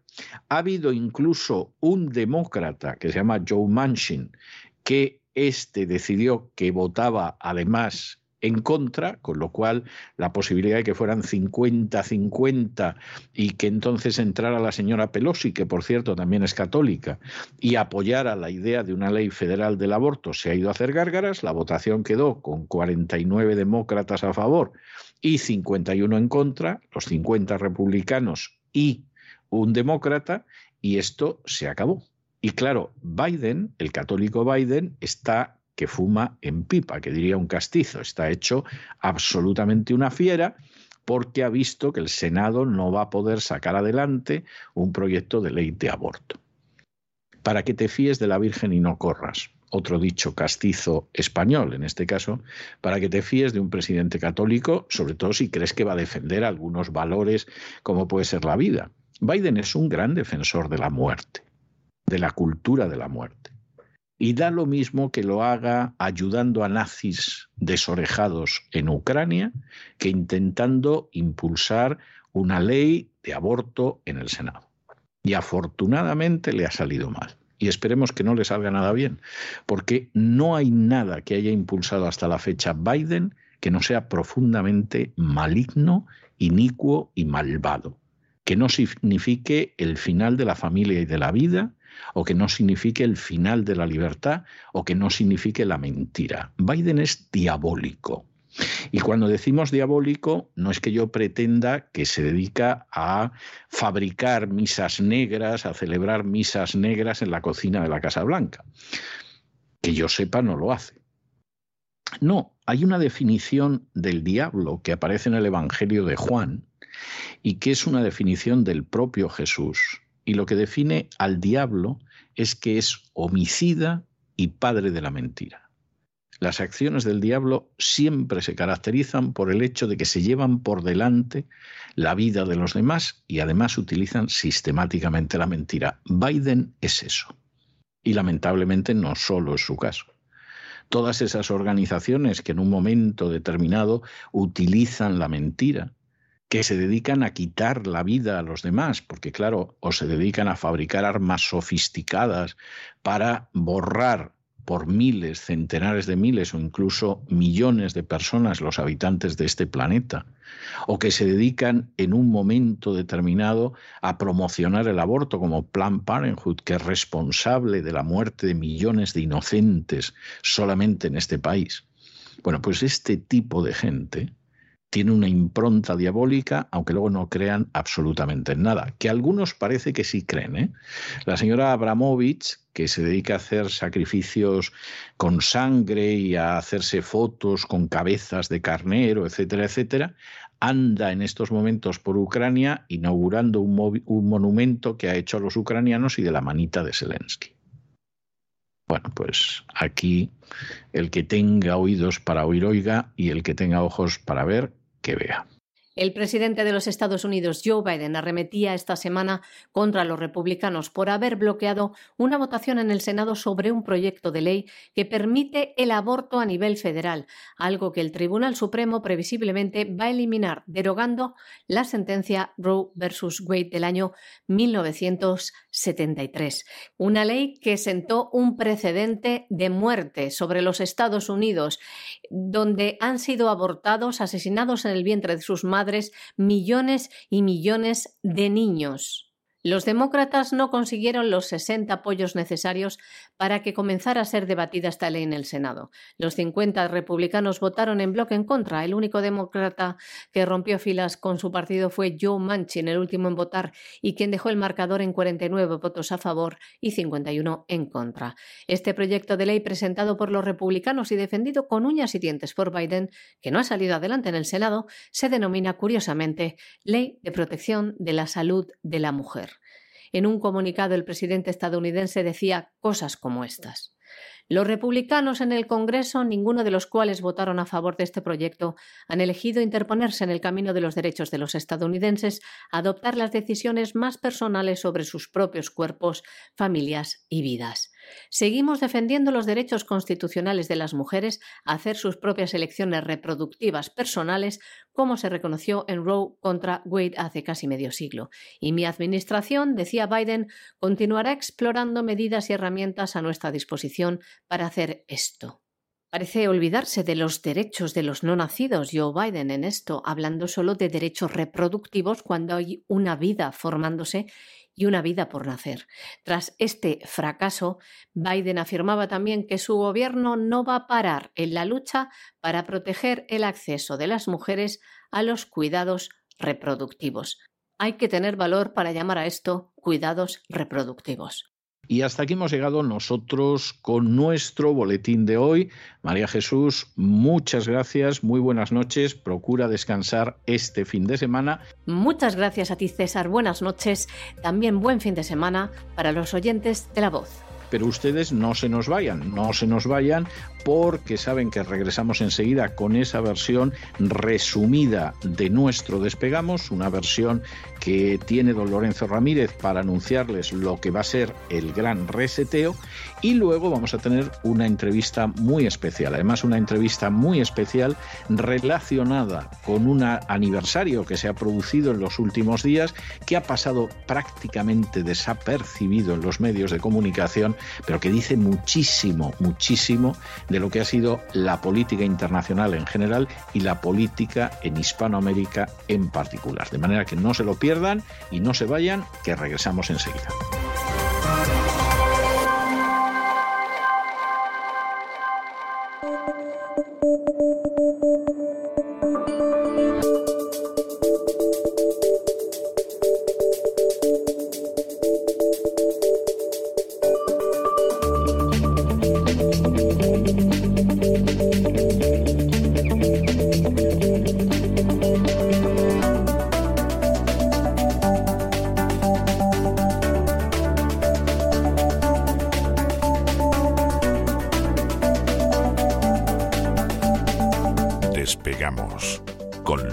Ramírez. Corremos raudos y veloces hacia nuestro avión, atravesamos el umbral, nos tiramos en plancha sobre los asientos, nos abrochamos los cinturones despegamos y nos vamos elevando por los aires hasta alcanzar nuestra altura y nuestra velocidad de crucero. A mi lado, don Lorenzo Ramírez, que bueno, viene aquí comiéndose un pollo con almendras, no, no sé a qué vendrá esto, tiene buen aspecto el pollo con almendras, todo hay que decirlo, y ya saben que como todos los viernes, pues tenemos esta versión abreviada, lo que va a ser el gran reseteo, que yo no sé si lo va a dedicar a la cocina este fin de semana. Vamos a salir de dudas. Muy buenas noches, don Lorenzo. Muy buenas noches, don ese gran reseteo. Yo soy más de arroz Kubac, de todas maneras, ¿eh? A mí, a mí ese arroz fritito, eh, el pollo con almendras no le está gusta mucho, ¿eh? Hay gente que le gusta mucho, sí. Sí, alguno de Valencia me dirá, pero hombre, ¿cómo te gusta eso? Pues sí, también me gusta el socarrat. Un saludo a todos los amigos de Valencia, que sé que tenemos ahí muchos. Vamos a hablar de China, pero casi como excusa, don César, porque vamos a hablar del sistema de crédito social ese modelo totalitario que tantos ríos de tinta pues, ha hecho correr en numerosos medios occidentales, últimamente bastante bien considerado en Occidente, ¿verdad? Sobre todo tras la pandemia, y que aunque no lo sepamos, no es que solo haya llegado a, Occidente, sino que está implantado ya y en buena medida se está ejecutando ese sistema de control digital de la granja. Es verdad. Es cierto, es cierto, sí. Vamos a explicar eh, bien en qué consiste esto, que es básicamente un sistema de puntos hay un episodio de la serie Black Mirror eh, al cual se suele hacer referencia siempre que se habla de esto porque explica bien eh, lo que es esto, ¿no? Básicamente se trata de monitorizar humanos y mejorar su comportamiento. Es decir, cuando llamo a esto la granja humana, lo hago con conocimiento de causa. Con esto de la granja humana, también quiero explicarme, porque igual que utilizo el concepto, el término de empresarios de forma distinta, como lo hace Javier Milei, eh, en, el tema de granja humana también. Es decir, granja humana es el título de un libro de Salvador Freixedo, bastante famoso en el, en el mundo. Muy famoso en el mundo de los aficionados a los ovnis. Sí, en el mundo de la ufología. Mm, también en, en, el ámbito de, bueno, pues de la, de, la, información alternativa, vamos a intentar llamarlo así, vamos a intentar ser educados también, porque hay de todo como en botica. Y aunque hay un cierto componente también de control desde arriba y, y la, el fundamento teórico pues es similar, pero nosotros no hablamos en ningún momento de, aliens y de extraterrestres, sino de unos tipos con corbata, eh, suelen llevar, aunque de vez en cuando también van en camiseta, ¿verdad? Cuando sus países están en guerra, y que básicamente lo que hacen es eh, pues aplicar unas recetas totalitarias eh, a partir de ese panopticón, de, esa, de ese concepto también ¿no? de, de Jeremy Bentham, que se, bueno, pues se hizo tan popular también hace muchos años, pero que con la tecnología pues, se ha podido desarrollar. Estamos todo el rato mirando a China, diciendo qué malos son los chinos y no nos estamos dando cuenta de que nos la están colando por la puerta de atrás. Y vamos a explicar cómo se está haciendo esto. Vamos a, analizar qué relación tiene todo esto también con, con, los pasaportes COVID, con la pandemia. Tiene una relación muy estrecha. Hablaremos de los castigos y de los premios que se están planteando en China y cuáles van a ser los castigos y los premios en Europa y en Estados Unidos. Vamos a analizar también, vamos a hacer un análisis, un análisis sociológico de hasta qué punto la población europea directamente quiere este modelo. Nos vamos a asustar, sobre todo de ver cómo en ciertos países con tradición totalitaria como Alemania, pues se tiene bastante predicamento. Hablaremos también de algunas voces discrepantes en toda esta locura, porque las hay. Voy a intentar todos los días también eh, dar eh, pautas ¿no? para voces discrepantes que más allá de la opinión que tenga cada uno, pues también pueda encontrar ¿no? Eh, a gente que defienda, que defienda sus ideas a pesar de ser un político, porque ya la cosa se ha puesto así. No hay nada más que ver eh, cómo se ha puesto el personal con lo de Vox de ayer, eh, intentando defender lo indefendible. Bueno, mm, don César, al final los políticos son políticos y el que piense que son otra cosa, pues se equivoca. Si los quieren seguir votando, que lo sigan votando, pero por favor que no piensen que son otra cosa. ¿no? Vamos a hablar del papel de Italia como país central. No es casual que Mario Draghi esté donde está. Lo dijimos cuando llegó y sobre todo cuando anunció que sus dos objetivos eran la vacunación total de la población y en segundo lugar salvar a la, economía italiana. Por ese orden, no era casualidad, Mario Draghi no es solo un tecnócrata que no ha votado a nadie, sino uno de los tipos que manejan los hilos. Como hemos explicado ya en algunos programas, y no es casualidad que en Bolonia se haya puesto en marcha un sistema de crédito social, que el que no lo conozca, pues la verdad es que le va a arder el pelo lumbre, como dice usted, don César. Vamos a ver también prensa occidental defendiendo eh, este sistema. Vamos a hablar de lo más. Bueno, si vamos a ver prensa occidental defendiendo este sistema, supongo que serán unas pinceladitas, como yo digo, porque vamos, es que eso es para hacer no un monográfico, es para hacer una serie. Sí, sí, vamos a ver titulares del New York Times, vamos a ver titulares de Foreign Policy, vamos a ver entidades financieras que ya están empezando a aplicarlo, incluso con tarjetas de crédito de huellas de carbono. Vamos a ver muchas cosas en el día de mañana. Vamos a hablar de Elon Musk, que acaba de anunciar que paraliza esa compra de Twitter todo el mundo ahora está diciendo, bueno, ¿y cómo puede ser esto? ¿Realmente lo ha hecho para hundir el valor y vendió y ahora va a comprar? Eh, ¿Cuál es el origen de esta operación? Es una operación fundamentalmente más allá del, criterio financiero, es una operación financiera y una operación corporativa, más allá de eso, eh, tiene mucho de operación psicológica, porque solo se está hablando en torno a esta compra lo analizamos parcialmente en el programa que hicimos sobre Elon Musk, pero ahora ya tenemos eh, más pruebas. Solo se está analizando, poniendo el foco en el tema de los bots, de las cuentas eh, en Internet o de las cuentas en las redes sociales, en este caso Twitter, que no tienen a ningún humano detrás lo cual está sirviendo para introducir una parte de la agenda de la identificación digital que es fundamental para implantar el sistema de crédito social en Occidente. Mañana vamos a explicar por qué, vamos a explicar cómo e intentaremos atisbar cuándo, ¿no? porque también hay determinados plazos eh, que quieren imponer. Como siempre digo, son planes de los malos, hay que conocerlos para luchar contra ellos, lo cual no quiere decir que se vayan a, a implantar, aunque en buena medida, como digo, ya tienen mucho camino recorrido, don César. Pues efectivamente así es, don Lorenzo, no cabe la menor duda de que es así.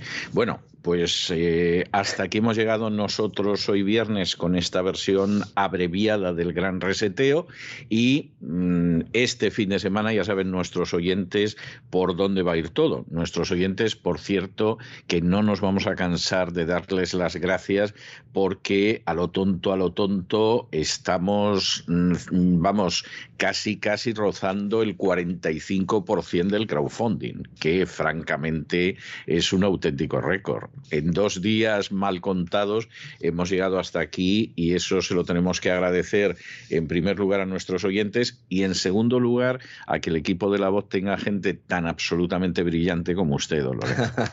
Muchísimas gracias, don César. Sabemos que esto es, esto es un poco de todos, también de nuestros propios oyentes. Ellos participan también enviándonos en muchas ocasiones enlaces, documentación, lo cual hace que, esto sea vivo y también que responda un poco ¿no? al espíritu que tiene el programa a través, a través precisamente, fundamentalmente, además del correo de, de esa cuenta de Twitter, ¿no? en la que aglutina un poco la información y que recibimos muchas cosas. Me siento arropado en todo momento todos somos partícipes eh, de esto. Lo importante es que la verdad salga a la luz y luego, sobre todo, que cada uno, en la medida de sus posibilidades, pues vaya confirmando, vaya constatando, vaya investigando por su cuenta, se dé cuenta o, descubra también cosas de las que nosotros estamos equivocados y así pues nos ayuda a todos a crecer y a poder encontrar una verdad que cada día pues es más complicada de encontrar. ¿no? El hecho de que haya esa demanda también de información, eh, pues eh, es bueno, ¿no? Desde el punto de vista de que, bueno, uno se siente orgulloso del trabajo que está haciendo, pero también es muy preocupante porque implica que hay un desierto fuera. ¿Eh? Y eso también hay que tenerlo en cuenta, don César.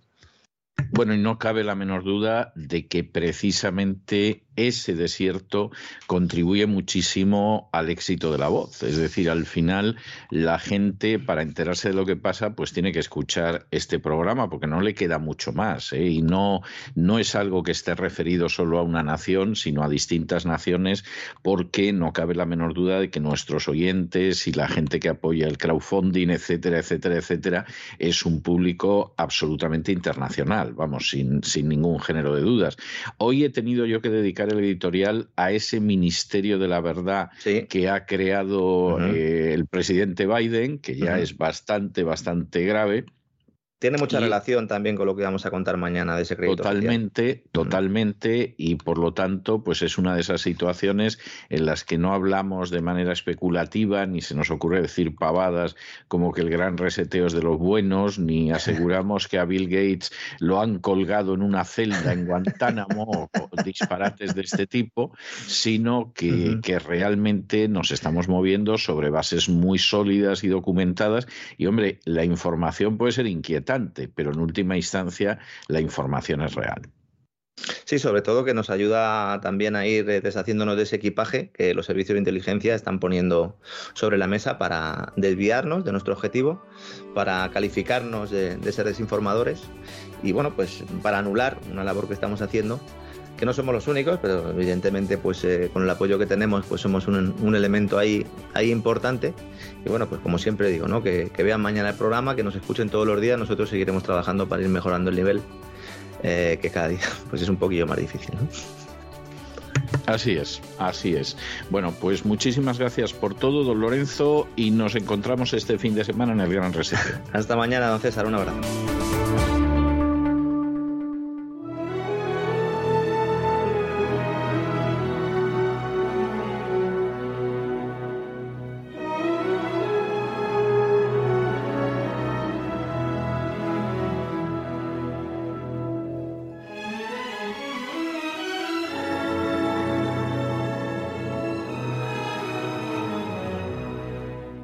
Candilejas, Teatro y Espectáculo con César Vidal.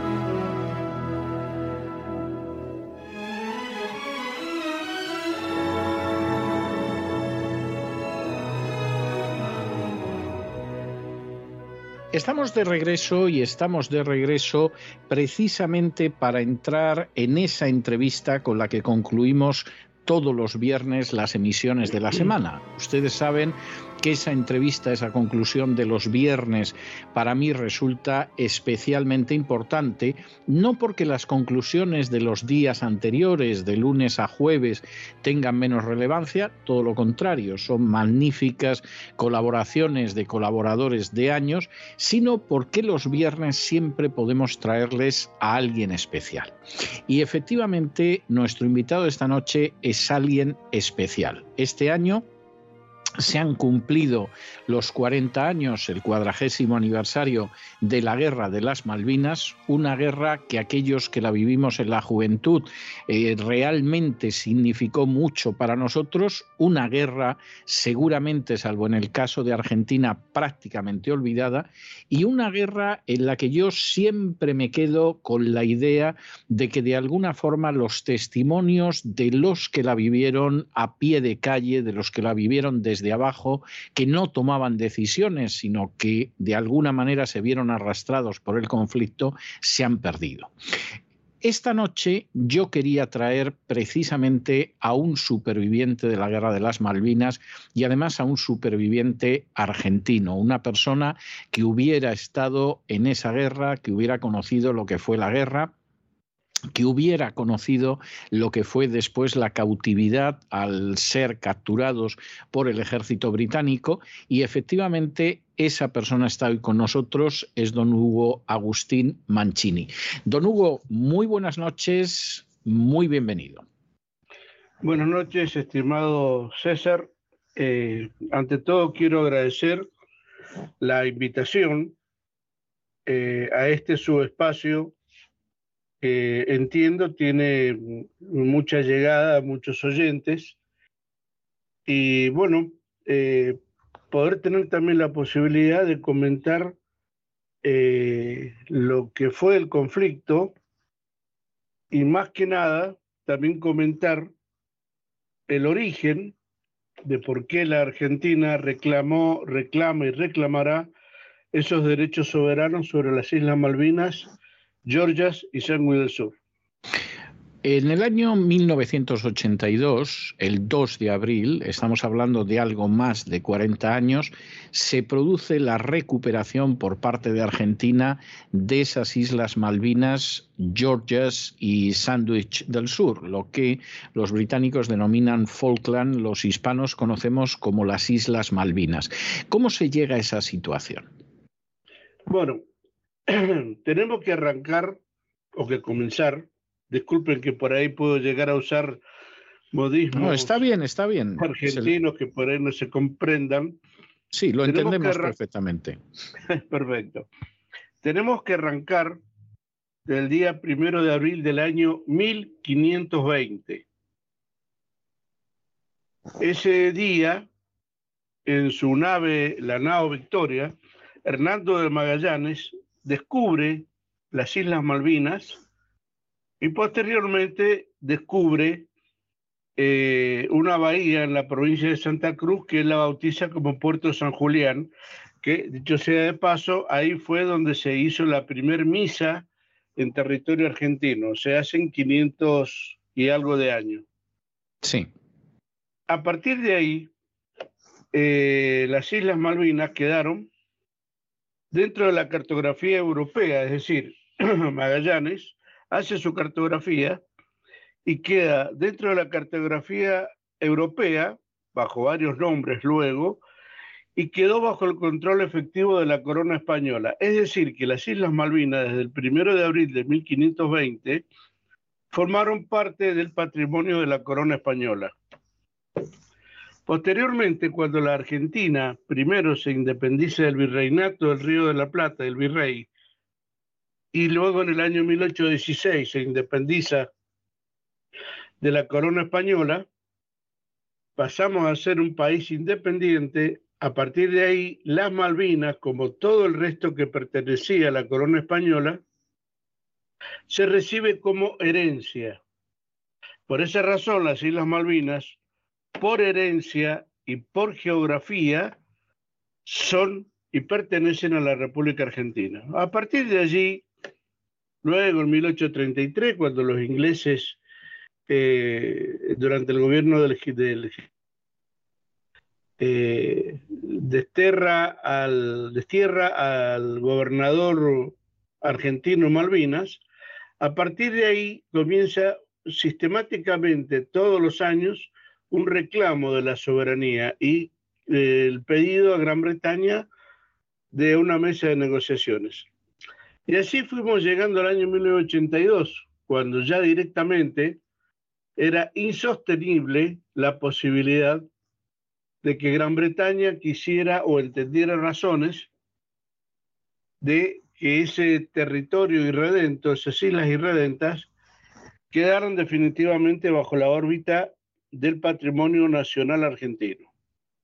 Por esa razón, el gobierno militar, el general Galtieri, el almirante Anaya y el brigadier Lamidoso deciden encarar una operación de recuperación. Pero acá viene algo interesante. Yo me gustaría aclarar esto antes de ingresar. ¿Cómo no? En mi testimonio, que es, eh, no es muy grande tampoco, no es muy extenso. La idea original no era, eh, eh, digamos, ir a la guerra. La Argentina no quería ir a la guerra. No era esa la intención. La intención era ir, recuperar perdonarle la vida a los soldados británicos que estaban en Malvinas, como tal cual se les perdonó, y con las fuerzas argentinas dentro de las islas forzar a Gran Bretaña a una negociación definitiva.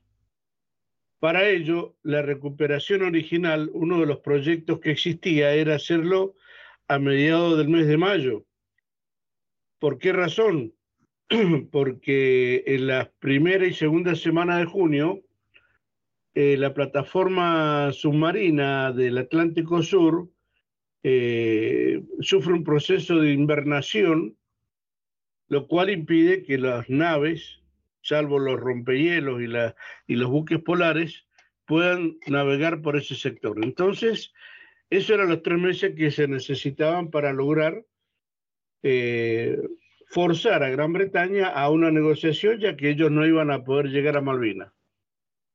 Por razones que prefiero no mencionar, se produce el adelantamiento para el mes de abril, pues se sabía que Gran Bretaña iba a necesitar un mes para llegar a Malvinas y otro mes para recuperarlas. Se adelanta el operativo para el primero de abril, cosa que eh, fracasa ese día por problemas de marea, se suspende casi 24 horas y llegamos al 2 de abril. Eh, justamente la orden que tenían la gente del desembarco era no provocarle bajas al enemigo británico a pesar de las propias bajas. Así fue que tuvimos dos o tres muertos argentinos, pero ninguno británico. Eh, se los capturó, se los envió vía Uruguay a la isla, a la isla Ascensión y creo que de ahí ya se los llevaron a Gran Bretaña. El tema es que ese adelantamiento le permitió a Gran Bretaña eh, traer su flota de mar, que, en ese eh, para esa fecha estaba de maniobras en el Mar del Norte, trae, llevarlas a Gran Bretaña, fortificarlas y enviarlas al sur. Todo ese trámite les llevó exactamente un mes. Así, al primero de mayo fue cuando se comienzan eh, los primeros ataques sobre la zona del aeropuerto de Puerto Argentino, sobre todo.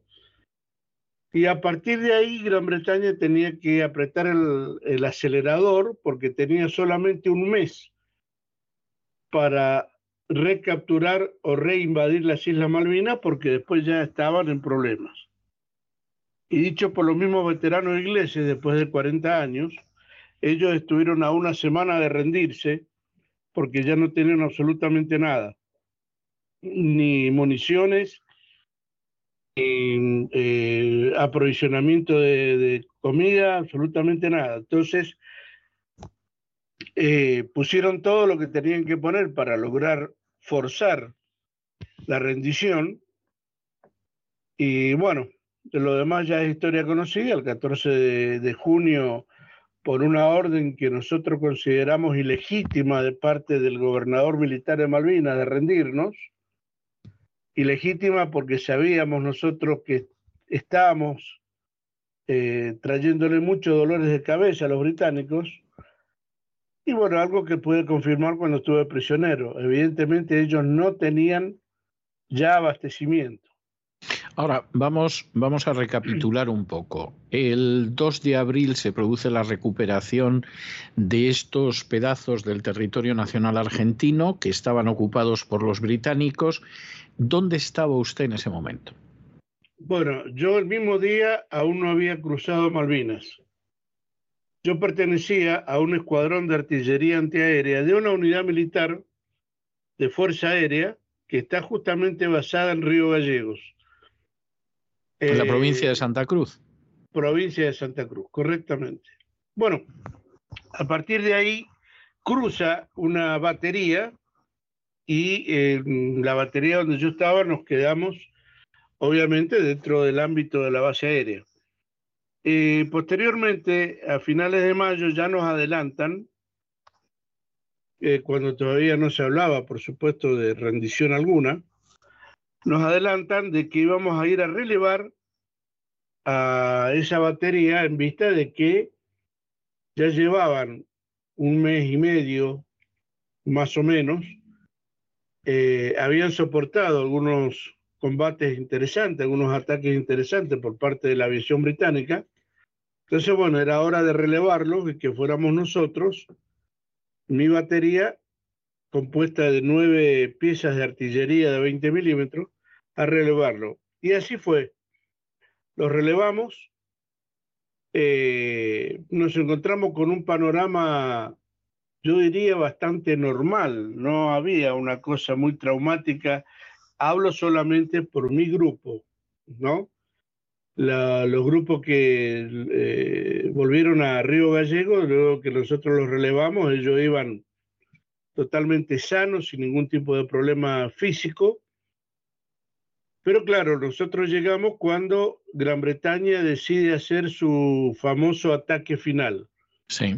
Que es donde directamente... ¿Cómo, era, antes de llegar a eso, cómo era la moral de la tropa argentina en esos momentos? ¿Pensaban ustedes que esto iba a ser un desastre cuando llegaran los británicos? ¿Tenían, por el contrario, la sensación de que finalmente los iban a obligar a negociar? ¿Cómo, cómo era el sentimiento que tenían? Bueno, era muy disparo.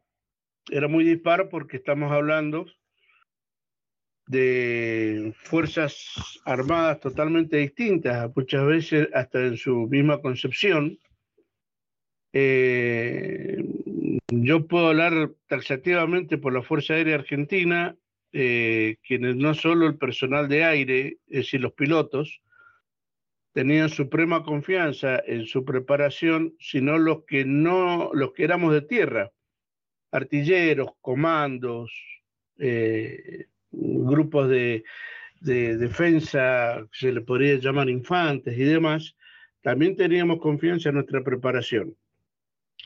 Eh, algunos ya habíamos tenido eh, que batallar en la época de la lucha antisubversiva. Entonces muchos teníamos ya un fogueo al respecto, sin contar que en el medio tuvimos que pasar por un cuasi conflicto con Chile en el año 1978. Es decir, no, no, no éramos eh, precisamente novatos. Muy, muy optimistas, claro, no, no éramos novatos, ni tampoco éramos muy optimistas ni muy pesimistas. Dijimos, eh, las cosas se van a desarrollar como se deben desarrollar y en eso es donde uno, donde radica la confianza que uno tiene que tener en los mandos, ¿no? Eh, después, por lo que pude apreciar de otras fuerzas con el correr del tiempo, acá hay, hay, mitos. Yo en 40 años me he dedicado a derribar esos mitos que por cuestiones ideológicas sobre todo, y por cuestiones fogoneadas desde el mismo Foreign Office, han hecho de la guerra de Malvinas una suerte de estupidez argentina, donde los británicos nos perdonaron la vida porque nos tuvieron lástima. En líneas generales fue así. Sí, yo conozco, conozco esa versión. ¿Qué tiene esa versión de real? Absolutamente nada. Eh, los soldados con criptos, que tenían entre 18 y 19 años, algunos 20, estaban totalmente conscientes de lo que se estaba haciendo en Malvinas. Porque nosotros, antiguamente, eh, yo tenía 21 años, eh, antiguamente la escuela del colegio primario a nosotros siempre nos enseñaban en historia que las islas estaban usurpadas por los británicos, bla, bla, bla. Entonces sabíamos perfectamente a lo que íbamos. No íbamos ciegos ni llevados de las narices. Es más, hubo mucha gente que quedó muy enojada porque no fueron convocados justamente para ir a la zona de conflicto. Entonces, eh, los soldados con criptos, los que no eran personal militar, ellos estaban totalmente conscientes de lo que pasaba y tuvieron una actuación realmente envidiable y que inclusive a nosotros que ya teníamos más, más tiempo dentro de la fuerza nos dejó sorprendidos. Eran realmente verdaderos leones. Pero bueno, todo lo demás fue propaganda y hasta el día de hoy eh, esa propaganda ha dañado inclusive a algunos de los nuestros que no tienen por ahí mucha, muchas posibilidades de analizar lo que fue el conflicto y sus consecuencias. Y bueno, eh, quedó eso, pero es absolutamente mentira lo que dicen de, de que los ingleses nos iban a someter y demás. Es decir, que en el caso de ustedes, en contra de lo que hemos oído hasta la saciedad en medios de comunicación, en artículos, en reportajes, los argentinos sí resistieron. Los argentinos no se comportaron cobardemente frente a los británicos, ni los británicos de alguna manera los sobrepasaron porque eran enormemente superiores. Esa imagen no se corresponde con la realidad. No, no se corresponde. En el año 1998 yo tuve una reunión en Mendoza, aquí en la, provincia de Mendoza, con un veterano de guerra, Rick Holly. Rick Holly había sido capitán de los paramédicos en Darwin, al sur de Puerto Argentino. Eh, eh, estuvimos reunidos, mm, algo así como seis o siete horas, junto con otro compañero mío, veterano de guerra, y una persona de la Embajada Británica que oficiaba de traductor. Estuvimos hablando largo y tendido con Rick Holly. Eh, él reconoció el valor argentino y a lo del año 98, cuando todavía la ciudadanía argentina, casi en su totalidad, a nosotros nos miraba de reojo. no teníamos una aceptación dentro de lo que significó la gesta en sí. Pero Holly traía cuatro temas para solucionar, para arreglar con nosotros, digamos, ¿no? Y esto es historia pura. El primer tema, él quería publicar un libro que había escrito, tenía imágenes que había escrito relatando todo lo que había pasado en Darwin, en Ganso Verde, toda esa zona, cuando él atendía heridos de ambas fuerzas, de las Fuerzas Armadas Argentinas y de las Fuerzas Armadas Británicas. De más está decirle que cuando vi las imágenes de los heridos británicos quedé sorprendido. Dos cosas más que no tenían mucho sentido y una cuarta que a mí me interesó porque decía que eh, ellos tenían una página de internet, no sé, una cosa así, con un vínculo que se llamaba 259 ventanas. Entonces le pregunté qué significaba y me decía que se abrían esas ventanas y aparecía el historial de cada inglés muerto en Malvinas. Entonces yo le dije, está bien, pero estamos hablando de los 259 muertos católicos cuyos nombres están en la iglesia de Santa María en Liverpool, que es a donde en su momento el presidente Menem, presidente argentino, fue a rendirle honores. Digo, pero ¿qué le hacemos con los ochocientos y tantos anglicanos, Rick? Porque la religión de ustedes es la anglicana, cuyos nombres están en una bahía cerca de Westminster en placa de mármol blanco y letras negras. ¿Y qué hacemos con los nepaleses, escoceses y galeses que no son ingleses? Entonces le dije, yo le cambiaría el nombre a la página, yo le pondría algo de 1100 ventanas. Bueno, lo que sucedió ahí, está de testigo mi compañero, y Dios. Holly se tomaba la cabeza porque no podía creer lo que estaba escuchando, y el de la Embajada Británica me preguntó muy seriamente que cómo habíamos tenido nosotros acceso a esa información. Bueno, ahí la reunión terminó. Esa fue la primera pista que yo tuve de que las cosas no eran como nos decían. Es decir, que para los británicos fue bastante más costoso, más oneroso de lo que luego se contó. Exactamente. En materia de personal y material, ellos tuvieron mucha más pérdida que nosotros, sobre todo en el costo económico, ¿no? Sí. Eh, pasaron los años y dentro de toda esa, búsqueda de la verdad, eh, me encuentro con información de los mismos británicos, no de las fuerzas argentinas, porque las fuerzas argentinas eh, mm, aportan eh, fracciones, o sea, aporta lo que hizo tal grupo en tal lado, tal grupo en tal lado, tal grupo en tal lado. Pero leyendo dos libros muy interesantes, uno escrito por el almirante John Woodward, que era el comandante supremo de la Task Force, él escribe un libro que se llama Los 100 días. En ese libro relata, entre otras cosas, que proporcionalmente las bajas británicas fueron 250 veces superiores a las bajas británicas durante la Segunda Guerra Mundial. Hablamos de proporción porque hay... Sí, hablamos en proporción, claro, sí. Claro, 60 días de combate, una cosa así. Y él mismo reconoce que perdió las tres cuartas partes de la flota de mar. Qué bárbaro. Cosa que los británicos no han reconocido nunca, a pesar de que lo escribe Goodward. Hay dudas, nosotros tenemos la certeza de que lo que era la nave insignia en ese momento, que era el portaaviones Hermes, fue hundido. También tenemos la certeza, o menos la sospecha en firme, que el que se transformó en nave insignia de la flota británica, el portaaviones Invincible, también fue seriamente averiado al menos y hay dudas de que haya regresado a Gran Bretaña, a pesar de que ellos muestran imágenes, filmaciones.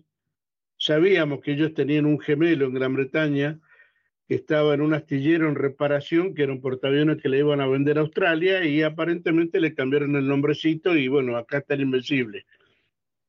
Eh, Sabemos de la mentira que generan los británicos, de las falsedades, eh, lo sabemos perfectamente.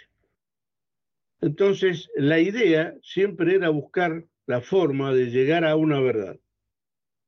A tal punto que los británicos, ellos mismos descubrieron la verdad.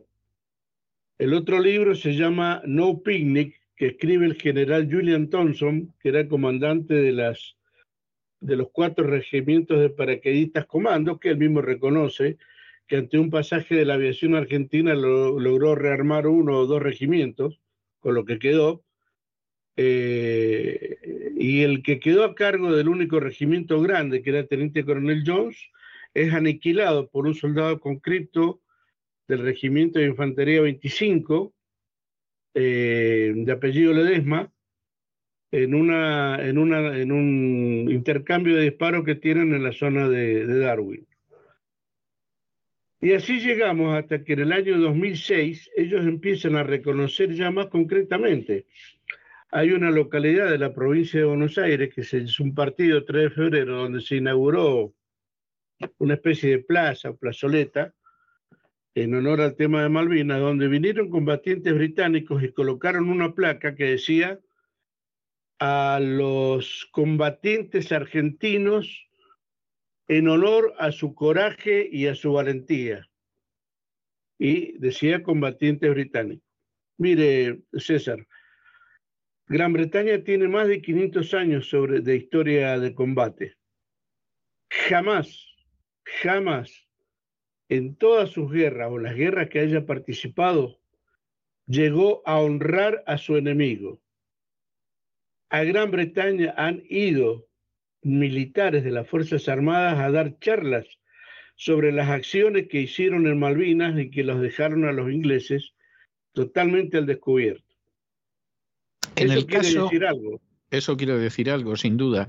En el caso de usted, que usted estaba en una batería que lo que pretendía era defender un aeropuerto, los británicos llegaron a, a desactivar esa pista de aterrizaje, llegaron a inutilizarla o ustedes la pudieron mantener utilizable.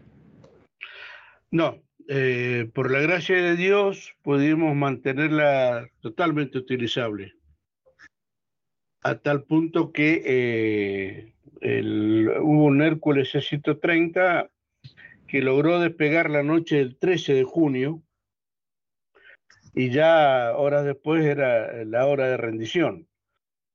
Eh, la pudimos mantener operativa. Eh, pudimos rechazar todos y cada uno de los ataques aéreos que no fueron pocos, nosotros podíamos operar solamente desde más o menos las 9 de la mañana a las 4 de la tarde, cuando eran las horas de luz.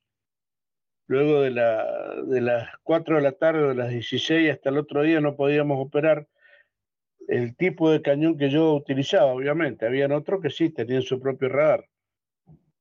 Pero los aviones tampoco podían hacer tiro nocturno, primero por las inclemencias del tiempo. Vivíamos con vientos bastante importantes y porque al estar toda oscura la zona, e, ellos no veían el blanco. Eh, tenían una aproximación, pero no veían el blanco. Así que de noche los aviones no atacaban, pero sí atacaba la, fuerzas naval. Eh, las naves de ellos, eh, desde las 11 de la noche más o menos hasta las 6 de la mañana, nos hacían tiro, nosotros, eso se le denomina tiro psicológico, es decir, bombardean permanentemente, no hay un segundo de descanso, cada cuatro andanadas de bombas que tiran, tienen cinco segundos, que evidentemente es la recarga de la torreta, el cambio de la torreta, y largan otras cuatro y así, y así permanentemente durante toda la noche. Ese tiro tenía dos misiones. Una, no dejarnos dormir, ni dejarnos eh, a lo mejor comer, porque había que estar atento al silbido de la espoleta de la bomba. Si escuchábamos el silbido, la bomba picaba lejos. Ahora, si no escuchábamos el silbido, teníamos que agarrarnos y, y esperar lo peor. Y de paso, cubrir el avance nocturno que sí hacían las fuerzas británicas sobre Puerto Argentino. Eso sucedió permanente y bueno, eh, tuvimos que sobrevivir con eso, casi no podíamos comer, no por falta de comida, sino por, por esta situación. Y de dormir ni hablemos porque la verdad que era bastante complicado tratar de, de descansar en esas condiciones, ¿no?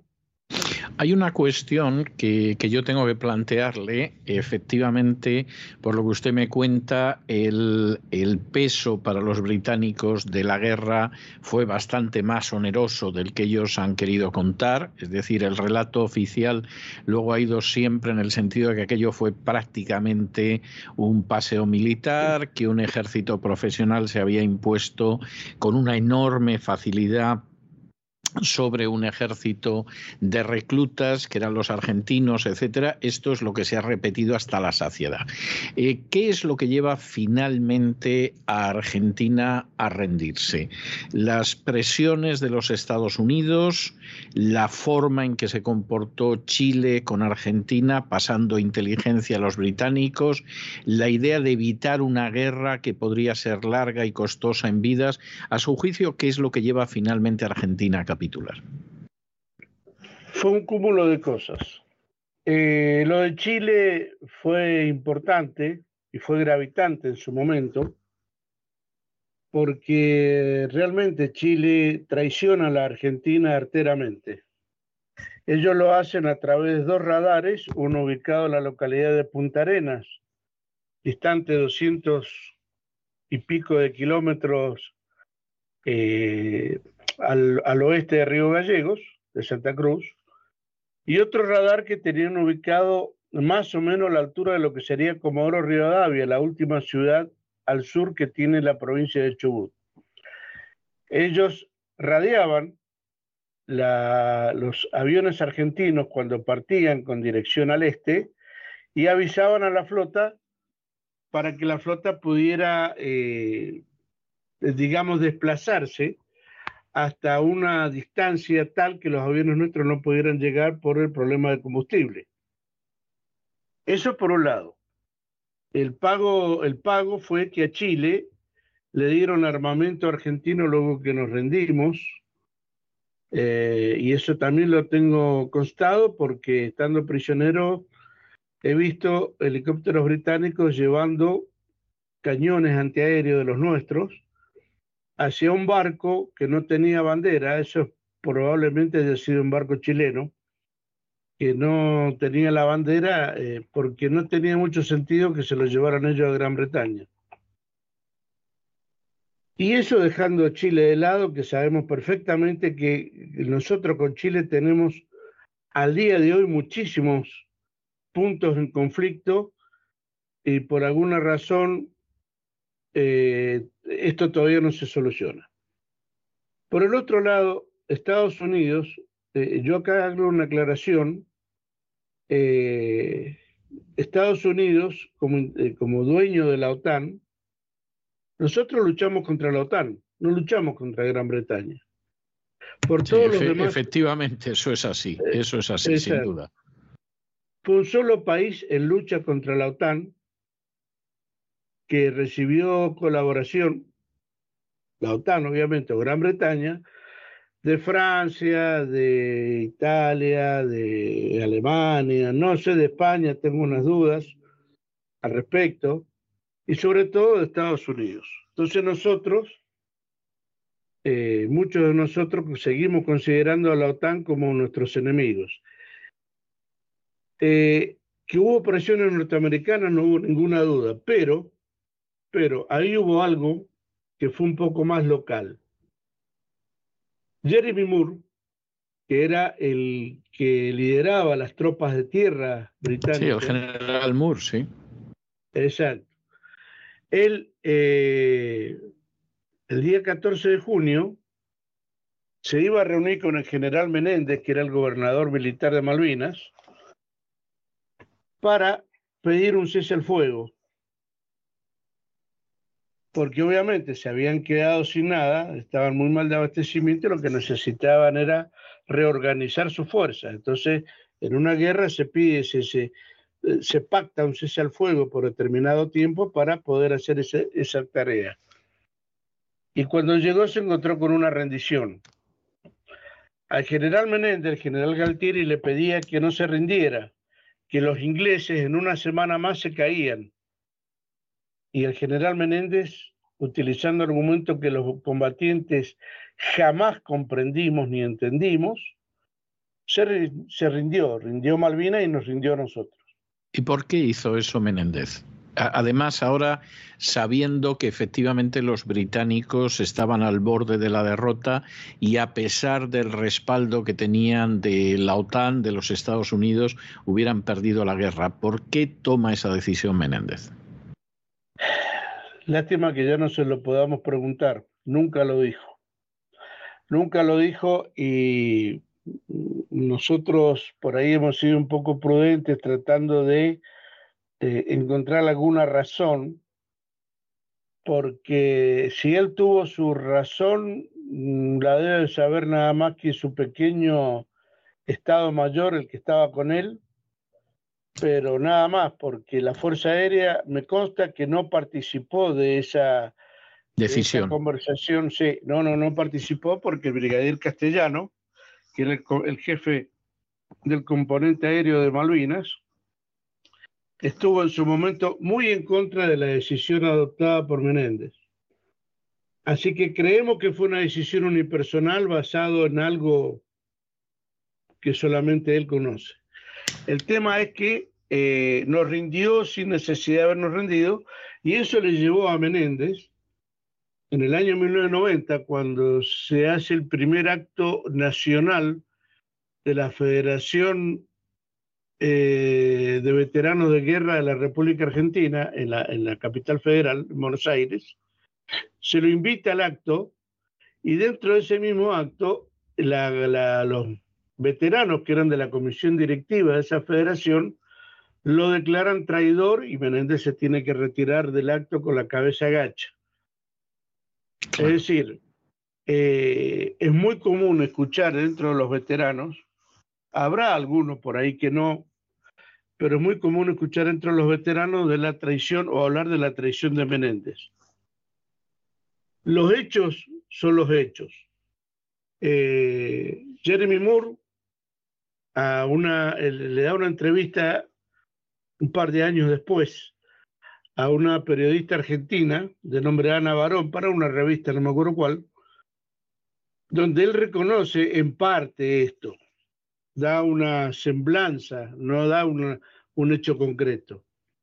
La cuestión es que Jeremy Moore no le, le, le valió tener problemas con Margaret Thatcher porque Margaret Thatcher había impuesto un secreto de 90 años sobre el conflicto bélico o 79 años. Es decir, que durante ese lapso de tiempo ningún británico podía hablar de lo que había sido el resultado del conflicto bélico. Si yo digo, si ellos iban ganando, ¿por qué el secreto? El secreto es justamente porque ellos no ganaron, perdieron. Ya habían perdido cuando eh, la Argentina se rindió o Menéndez nos rindió. Bueno, esto es así, a grandes rasgos. Esta sería la, situación. Hay una cuestión, hay dos cuestiones más que, quisiera abordar antes de que nos despidiéramos. Eh, primera cuestión, usted cae prisionero, eh, los argentinos capitulan, caen en manos de los ingleses y usted está prisionero durante unas semanas. ¿Cómo fue el trato que recibieron por parte de los británicos? Bueno, nosotros o sea, eh, éramos aproximadamente, eh, porque luego el aeropuerto Puerto Argentino se transformó como una especie de gran lugar, un lugar de grandes concentraciones de tropas que venían del frente. De Fuerza Aérea éramos más o menos 300 hombres, también venidos de distintos lugares, de distintas especialidades. Y cuando nos llevan a Puerto Argentino, estuvimos en un galpón que tenía un cartel que decía Apostadero Naval Malvinas. Estuvimos prisioneros junto con un grupo del Regimiento de Infantería 25, que en ese momento el jefe era el coronel Seinaldín, y un grupo del Batallón de Infantería de Marina número 5 de la Armada. Eh, el trato de los prisioneros fue hacia los prisioneros, obviamente era el trato normal que se le puede dar a un prisionero de guerra. No se cometieron abusos, por lo menos no donde yo estuve. Hay denuncias en otros lados, en otros sectores que no me contan, pero en mi sector no hubo abusos de ningún tipo. Sí, eh, dormíamos en el piso, no teníamos comida ni agua, nos manteníamos porque ese galpón ese apostadero había sido, había oficiado de hospital de campaña, así que habían cajas de suero, de suero glucosado. Bueno, eh, tomábamos ese suero a modo de agua y como para hacernos la idea de que estábamos alimentados. Eh, la Cruz Roja nunca consiguió que nos llevaran eh, provisiones. Entonces estuvimos toda esa semana prácticamente, prácticamente no, sin comer. Eh, por ahí aparecía una lata de queso o una lata de dulce de batata, que es algo que, se come mucho en Argentina, o algo como el corned beef, pero nada más. El día 26 de, julio, de junio nos llevan hasta el muelle porque teníamos que llenar unos libros de actas de la Cruz Roja Internacional con todos los datos nuestros y firmar al, final de la columna. Y, pero ese día no embarcamos. Íbamos a embarcar al día siguiente, el 27 de junio, pero hubo problemas de marea y el rompehielo que oficiaba el hospital de campaña, el rompehielo argentino, el almirante Irizar, no pudo llegar hasta la zona de Malvinas. Así que recién nos embarcaron tres días después del 26 o sea, el 29 de, junio. Dos o tres días de navegación, dos días, la verdad que no tengo mucha idea, y eh, nos dejaron en Tierra del Fuego, en Ushuaia, y nosotros de mi unidad, de Río Gallego, éramos 40 hombres nada más. Así que desde Tierra del Fuego nos llevaron en avión hasta Río Gallegos a nuestra unidad. El trato fue ese. No había mucho más eh, tratábamos de no provocar, porque inclusive hasta estando prisioneros habíamos escuchado una declaración de Margaret Thatcher a través de Radio Carve de Uruguay, que decían que si la Argentina no capitulaba definitivamente, la suerte de los prisioneros de guerra no se sabía cuál podía llegar a ser. Sí, la isla Ascensión o los campos de concentración en Irlanda del Norte. Y escuchar eso estando prisionero, créame que realmente fue una cuestión anímica que nos, nos complicó mucho. Pero bueno, esa es a grandes rasgos la vivencia de mi vivencia como prisionero de guerra. ¿Qué significó, qué ha significado a su juicio, viéndolo con estos 40 años de distancia, qué significó que finalmente Argentina perdiera la guerra de las Malvinas? Eh, desde el sentimiento, para mí es una tristeza profunda, por supuesto. A nadie le gusta perder un pedazo de su territorio y ustedes lo deben conocer el tema con la cuestión del peñón de Gibraltar. Sí, obviamente. Es la misma, cuestión, o preguntarle a un venezolano cómo le va con el tema del Esequibo, también. ya, ya no podemos preguntarles a los chinos por Hong Kong, porque ellos recuperaron Hong Kong. Sí, recuperaron Hong Kong, pero durante mucho tiempo Gran Bretaña continuó controlando la parte comercial de Hong Kong. Sí, sí. O sea que recuperaron lo, lo, lo, que nosotros los argentinos le decimos lo de por arribita nomás, lo de por arriba. La base fundamental que siempre le interesó a Gran Bretaña la, sigue, la, la siguió teniendo, no sé actualmente. Pero para mí significó eso, para mí significó el, el, la derrota de la diplomacia argentina, eh, derrota que hasta el día de hoy se sigue sobrellevando porque no hemos encontrado en los distintos diplomáticos argentinos que han pasado desde el año 1983 a la fecha, en los distintos gobiernos, eh, que hayan tenido una, una, teoría contundente con respecto a la negociación con Gran Bretaña. Se sigue haciendo el reclamo, todo muy bonito, pero el pescado sigue sin venderse. O sea, las Malvinas siguen estando bajo el poder de Gran Bretaña. Gran Bretaña desconoce desconoció y desconoce todos y cada uno de los dictámenes que hace la ONU al respecto, donde los intiman a sentarse a negociar, y más el último dictamen de la ONU del año 2009, o, no, perdón, del año 2019, donde establece claramente que por la extensión de la plataforma submarina continental las Malvinas, Georgia y Sandwich son Argentina, que eh, es la parte geográfica, digamos, de la correspondencia. Pero claro, Gran Bretaña tiene otras intenciones.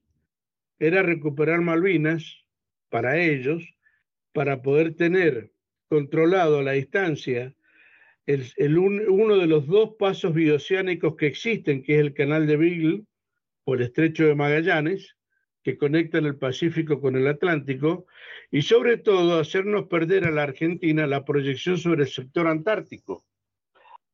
El plan final de Gran Bretaña es quedarse con una parte de la Patagonia, con lo que significa Malvinas, Georgia y Sandwich y toda su riqueza ictícola y petrolera, y por final eh, adueñarse de, un, de una parte del sector antártico argentino y supongo que nada más. Esa es la cuestión final de Gran Bretaña. No sabemos si lo podrá llegar a concretar. Hasta acá todos los indicios eh, demuestran que podría llegar a hacerlo. Pero si la diplomacia argentina no hace lo que realmente tiene que hacer y el país no hace lo que realmente tiene que hacer, que es fortalecer a sus Fuerzas Armadas, eh, yo creo que no solamente en un futuro cercano podemos llegar a perder Malvinas, sino algunas, otras cosas más. Es decir, usted lo que cree es que finalmente eh, Gran Bretaña no se va a conformar con Malvinas, Georgias y Sandwich del Sur, sino que esto, más que ser el punto final, lo que es es la plataforma para saltar más allá. Tal cual, tal cual.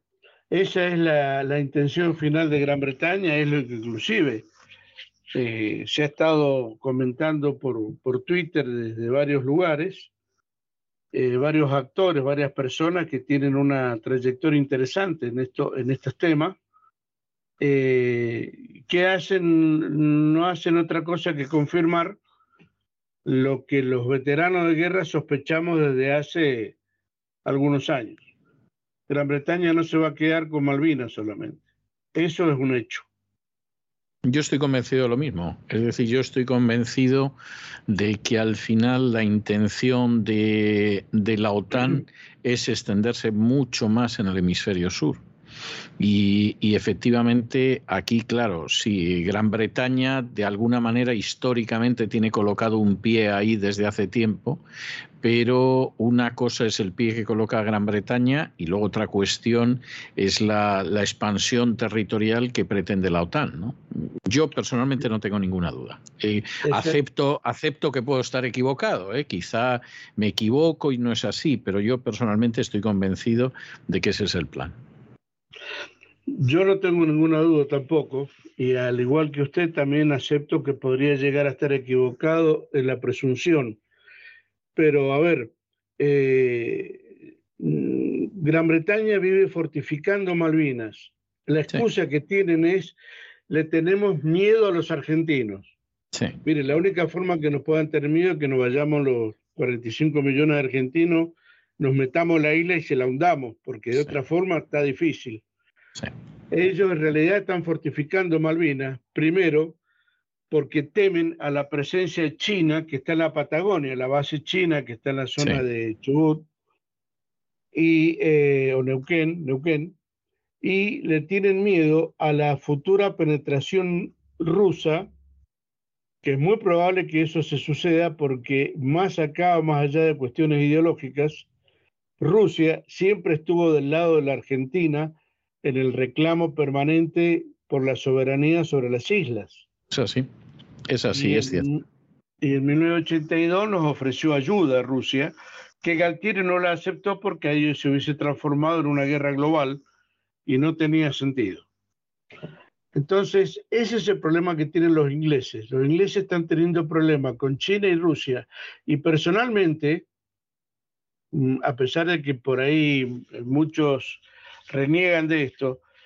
Yo prefiero mil veces una alianza con Rusia y con China y no con la OTAN, porque la OTAN no conoce de alianzas, la OTAN conoce de usurpaciones, ataques indiscriminados a pueblos donde hay petróleo sobre todo.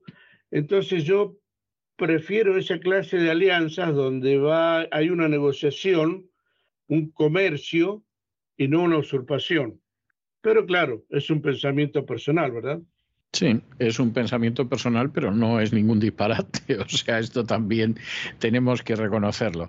Bueno, eh, don Hugo, llevamos charlando casi una hora, le adelanto, a mí se me ha pasado como si hubieran sido cinco minutos, pero llevamos casi una hora. Eh, vamos a concluir aquí esta entrevista eh, que yo le agradezco muchísimo. Y en, en, otro tiempo, hace años, cuando estas entrevistas se realizaban dentro de, un estudio y cara a cara, el entrevistado y un servidor de ustedes, yo tenía la costumbre siempre de regalarle al, entrevistado que tenía la paciencia, la gentileza y la generosidad que ha tenido usted conmigo hoy, siempre le regalaba alguno de mis libros dedicado y le decía que por supuesto no estaba obligado a leerlo, que era simplemente un pequeño detalle de, de gratitud.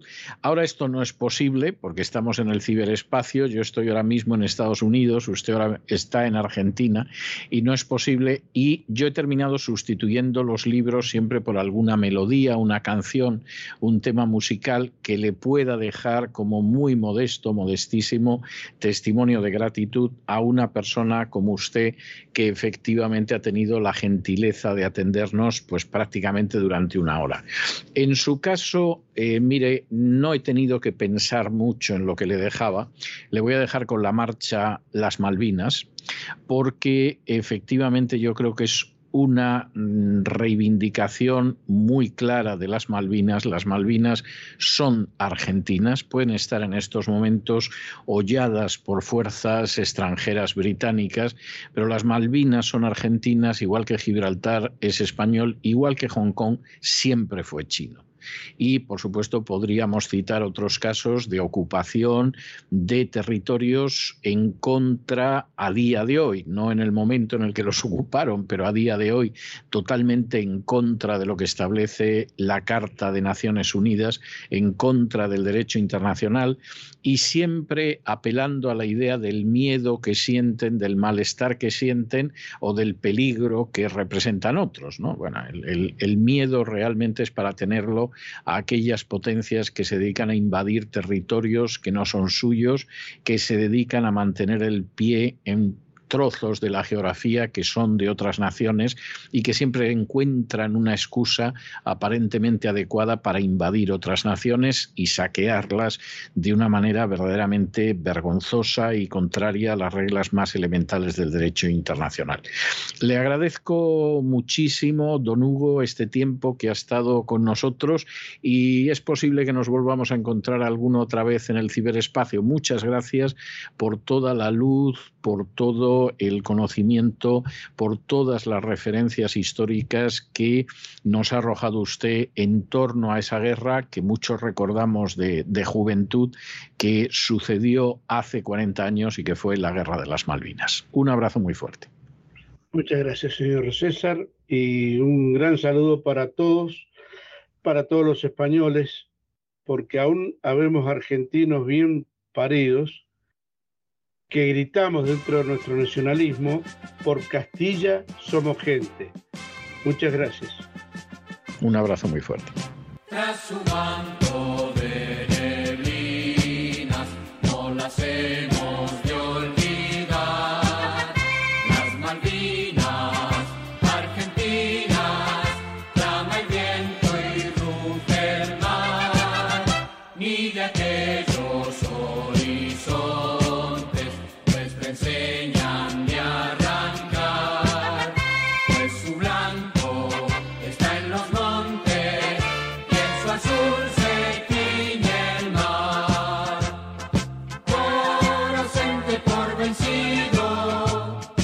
Con estos compases de la marcha de las Malvinas hemos llegado al final de nuestra singladura de hoy del programa La Voz. Esperamos que lo hayan pasado bien, que se hayan entretenido, que hayan aprendido una o dos cosillas útiles y los emplazamos para el lunes de la semana que viene, Dios mediante, en el mismo lugar y a la misma hora. Y como siempre, nos despedimos con una despedida sureña. God bless you. Que Dios los bendiga.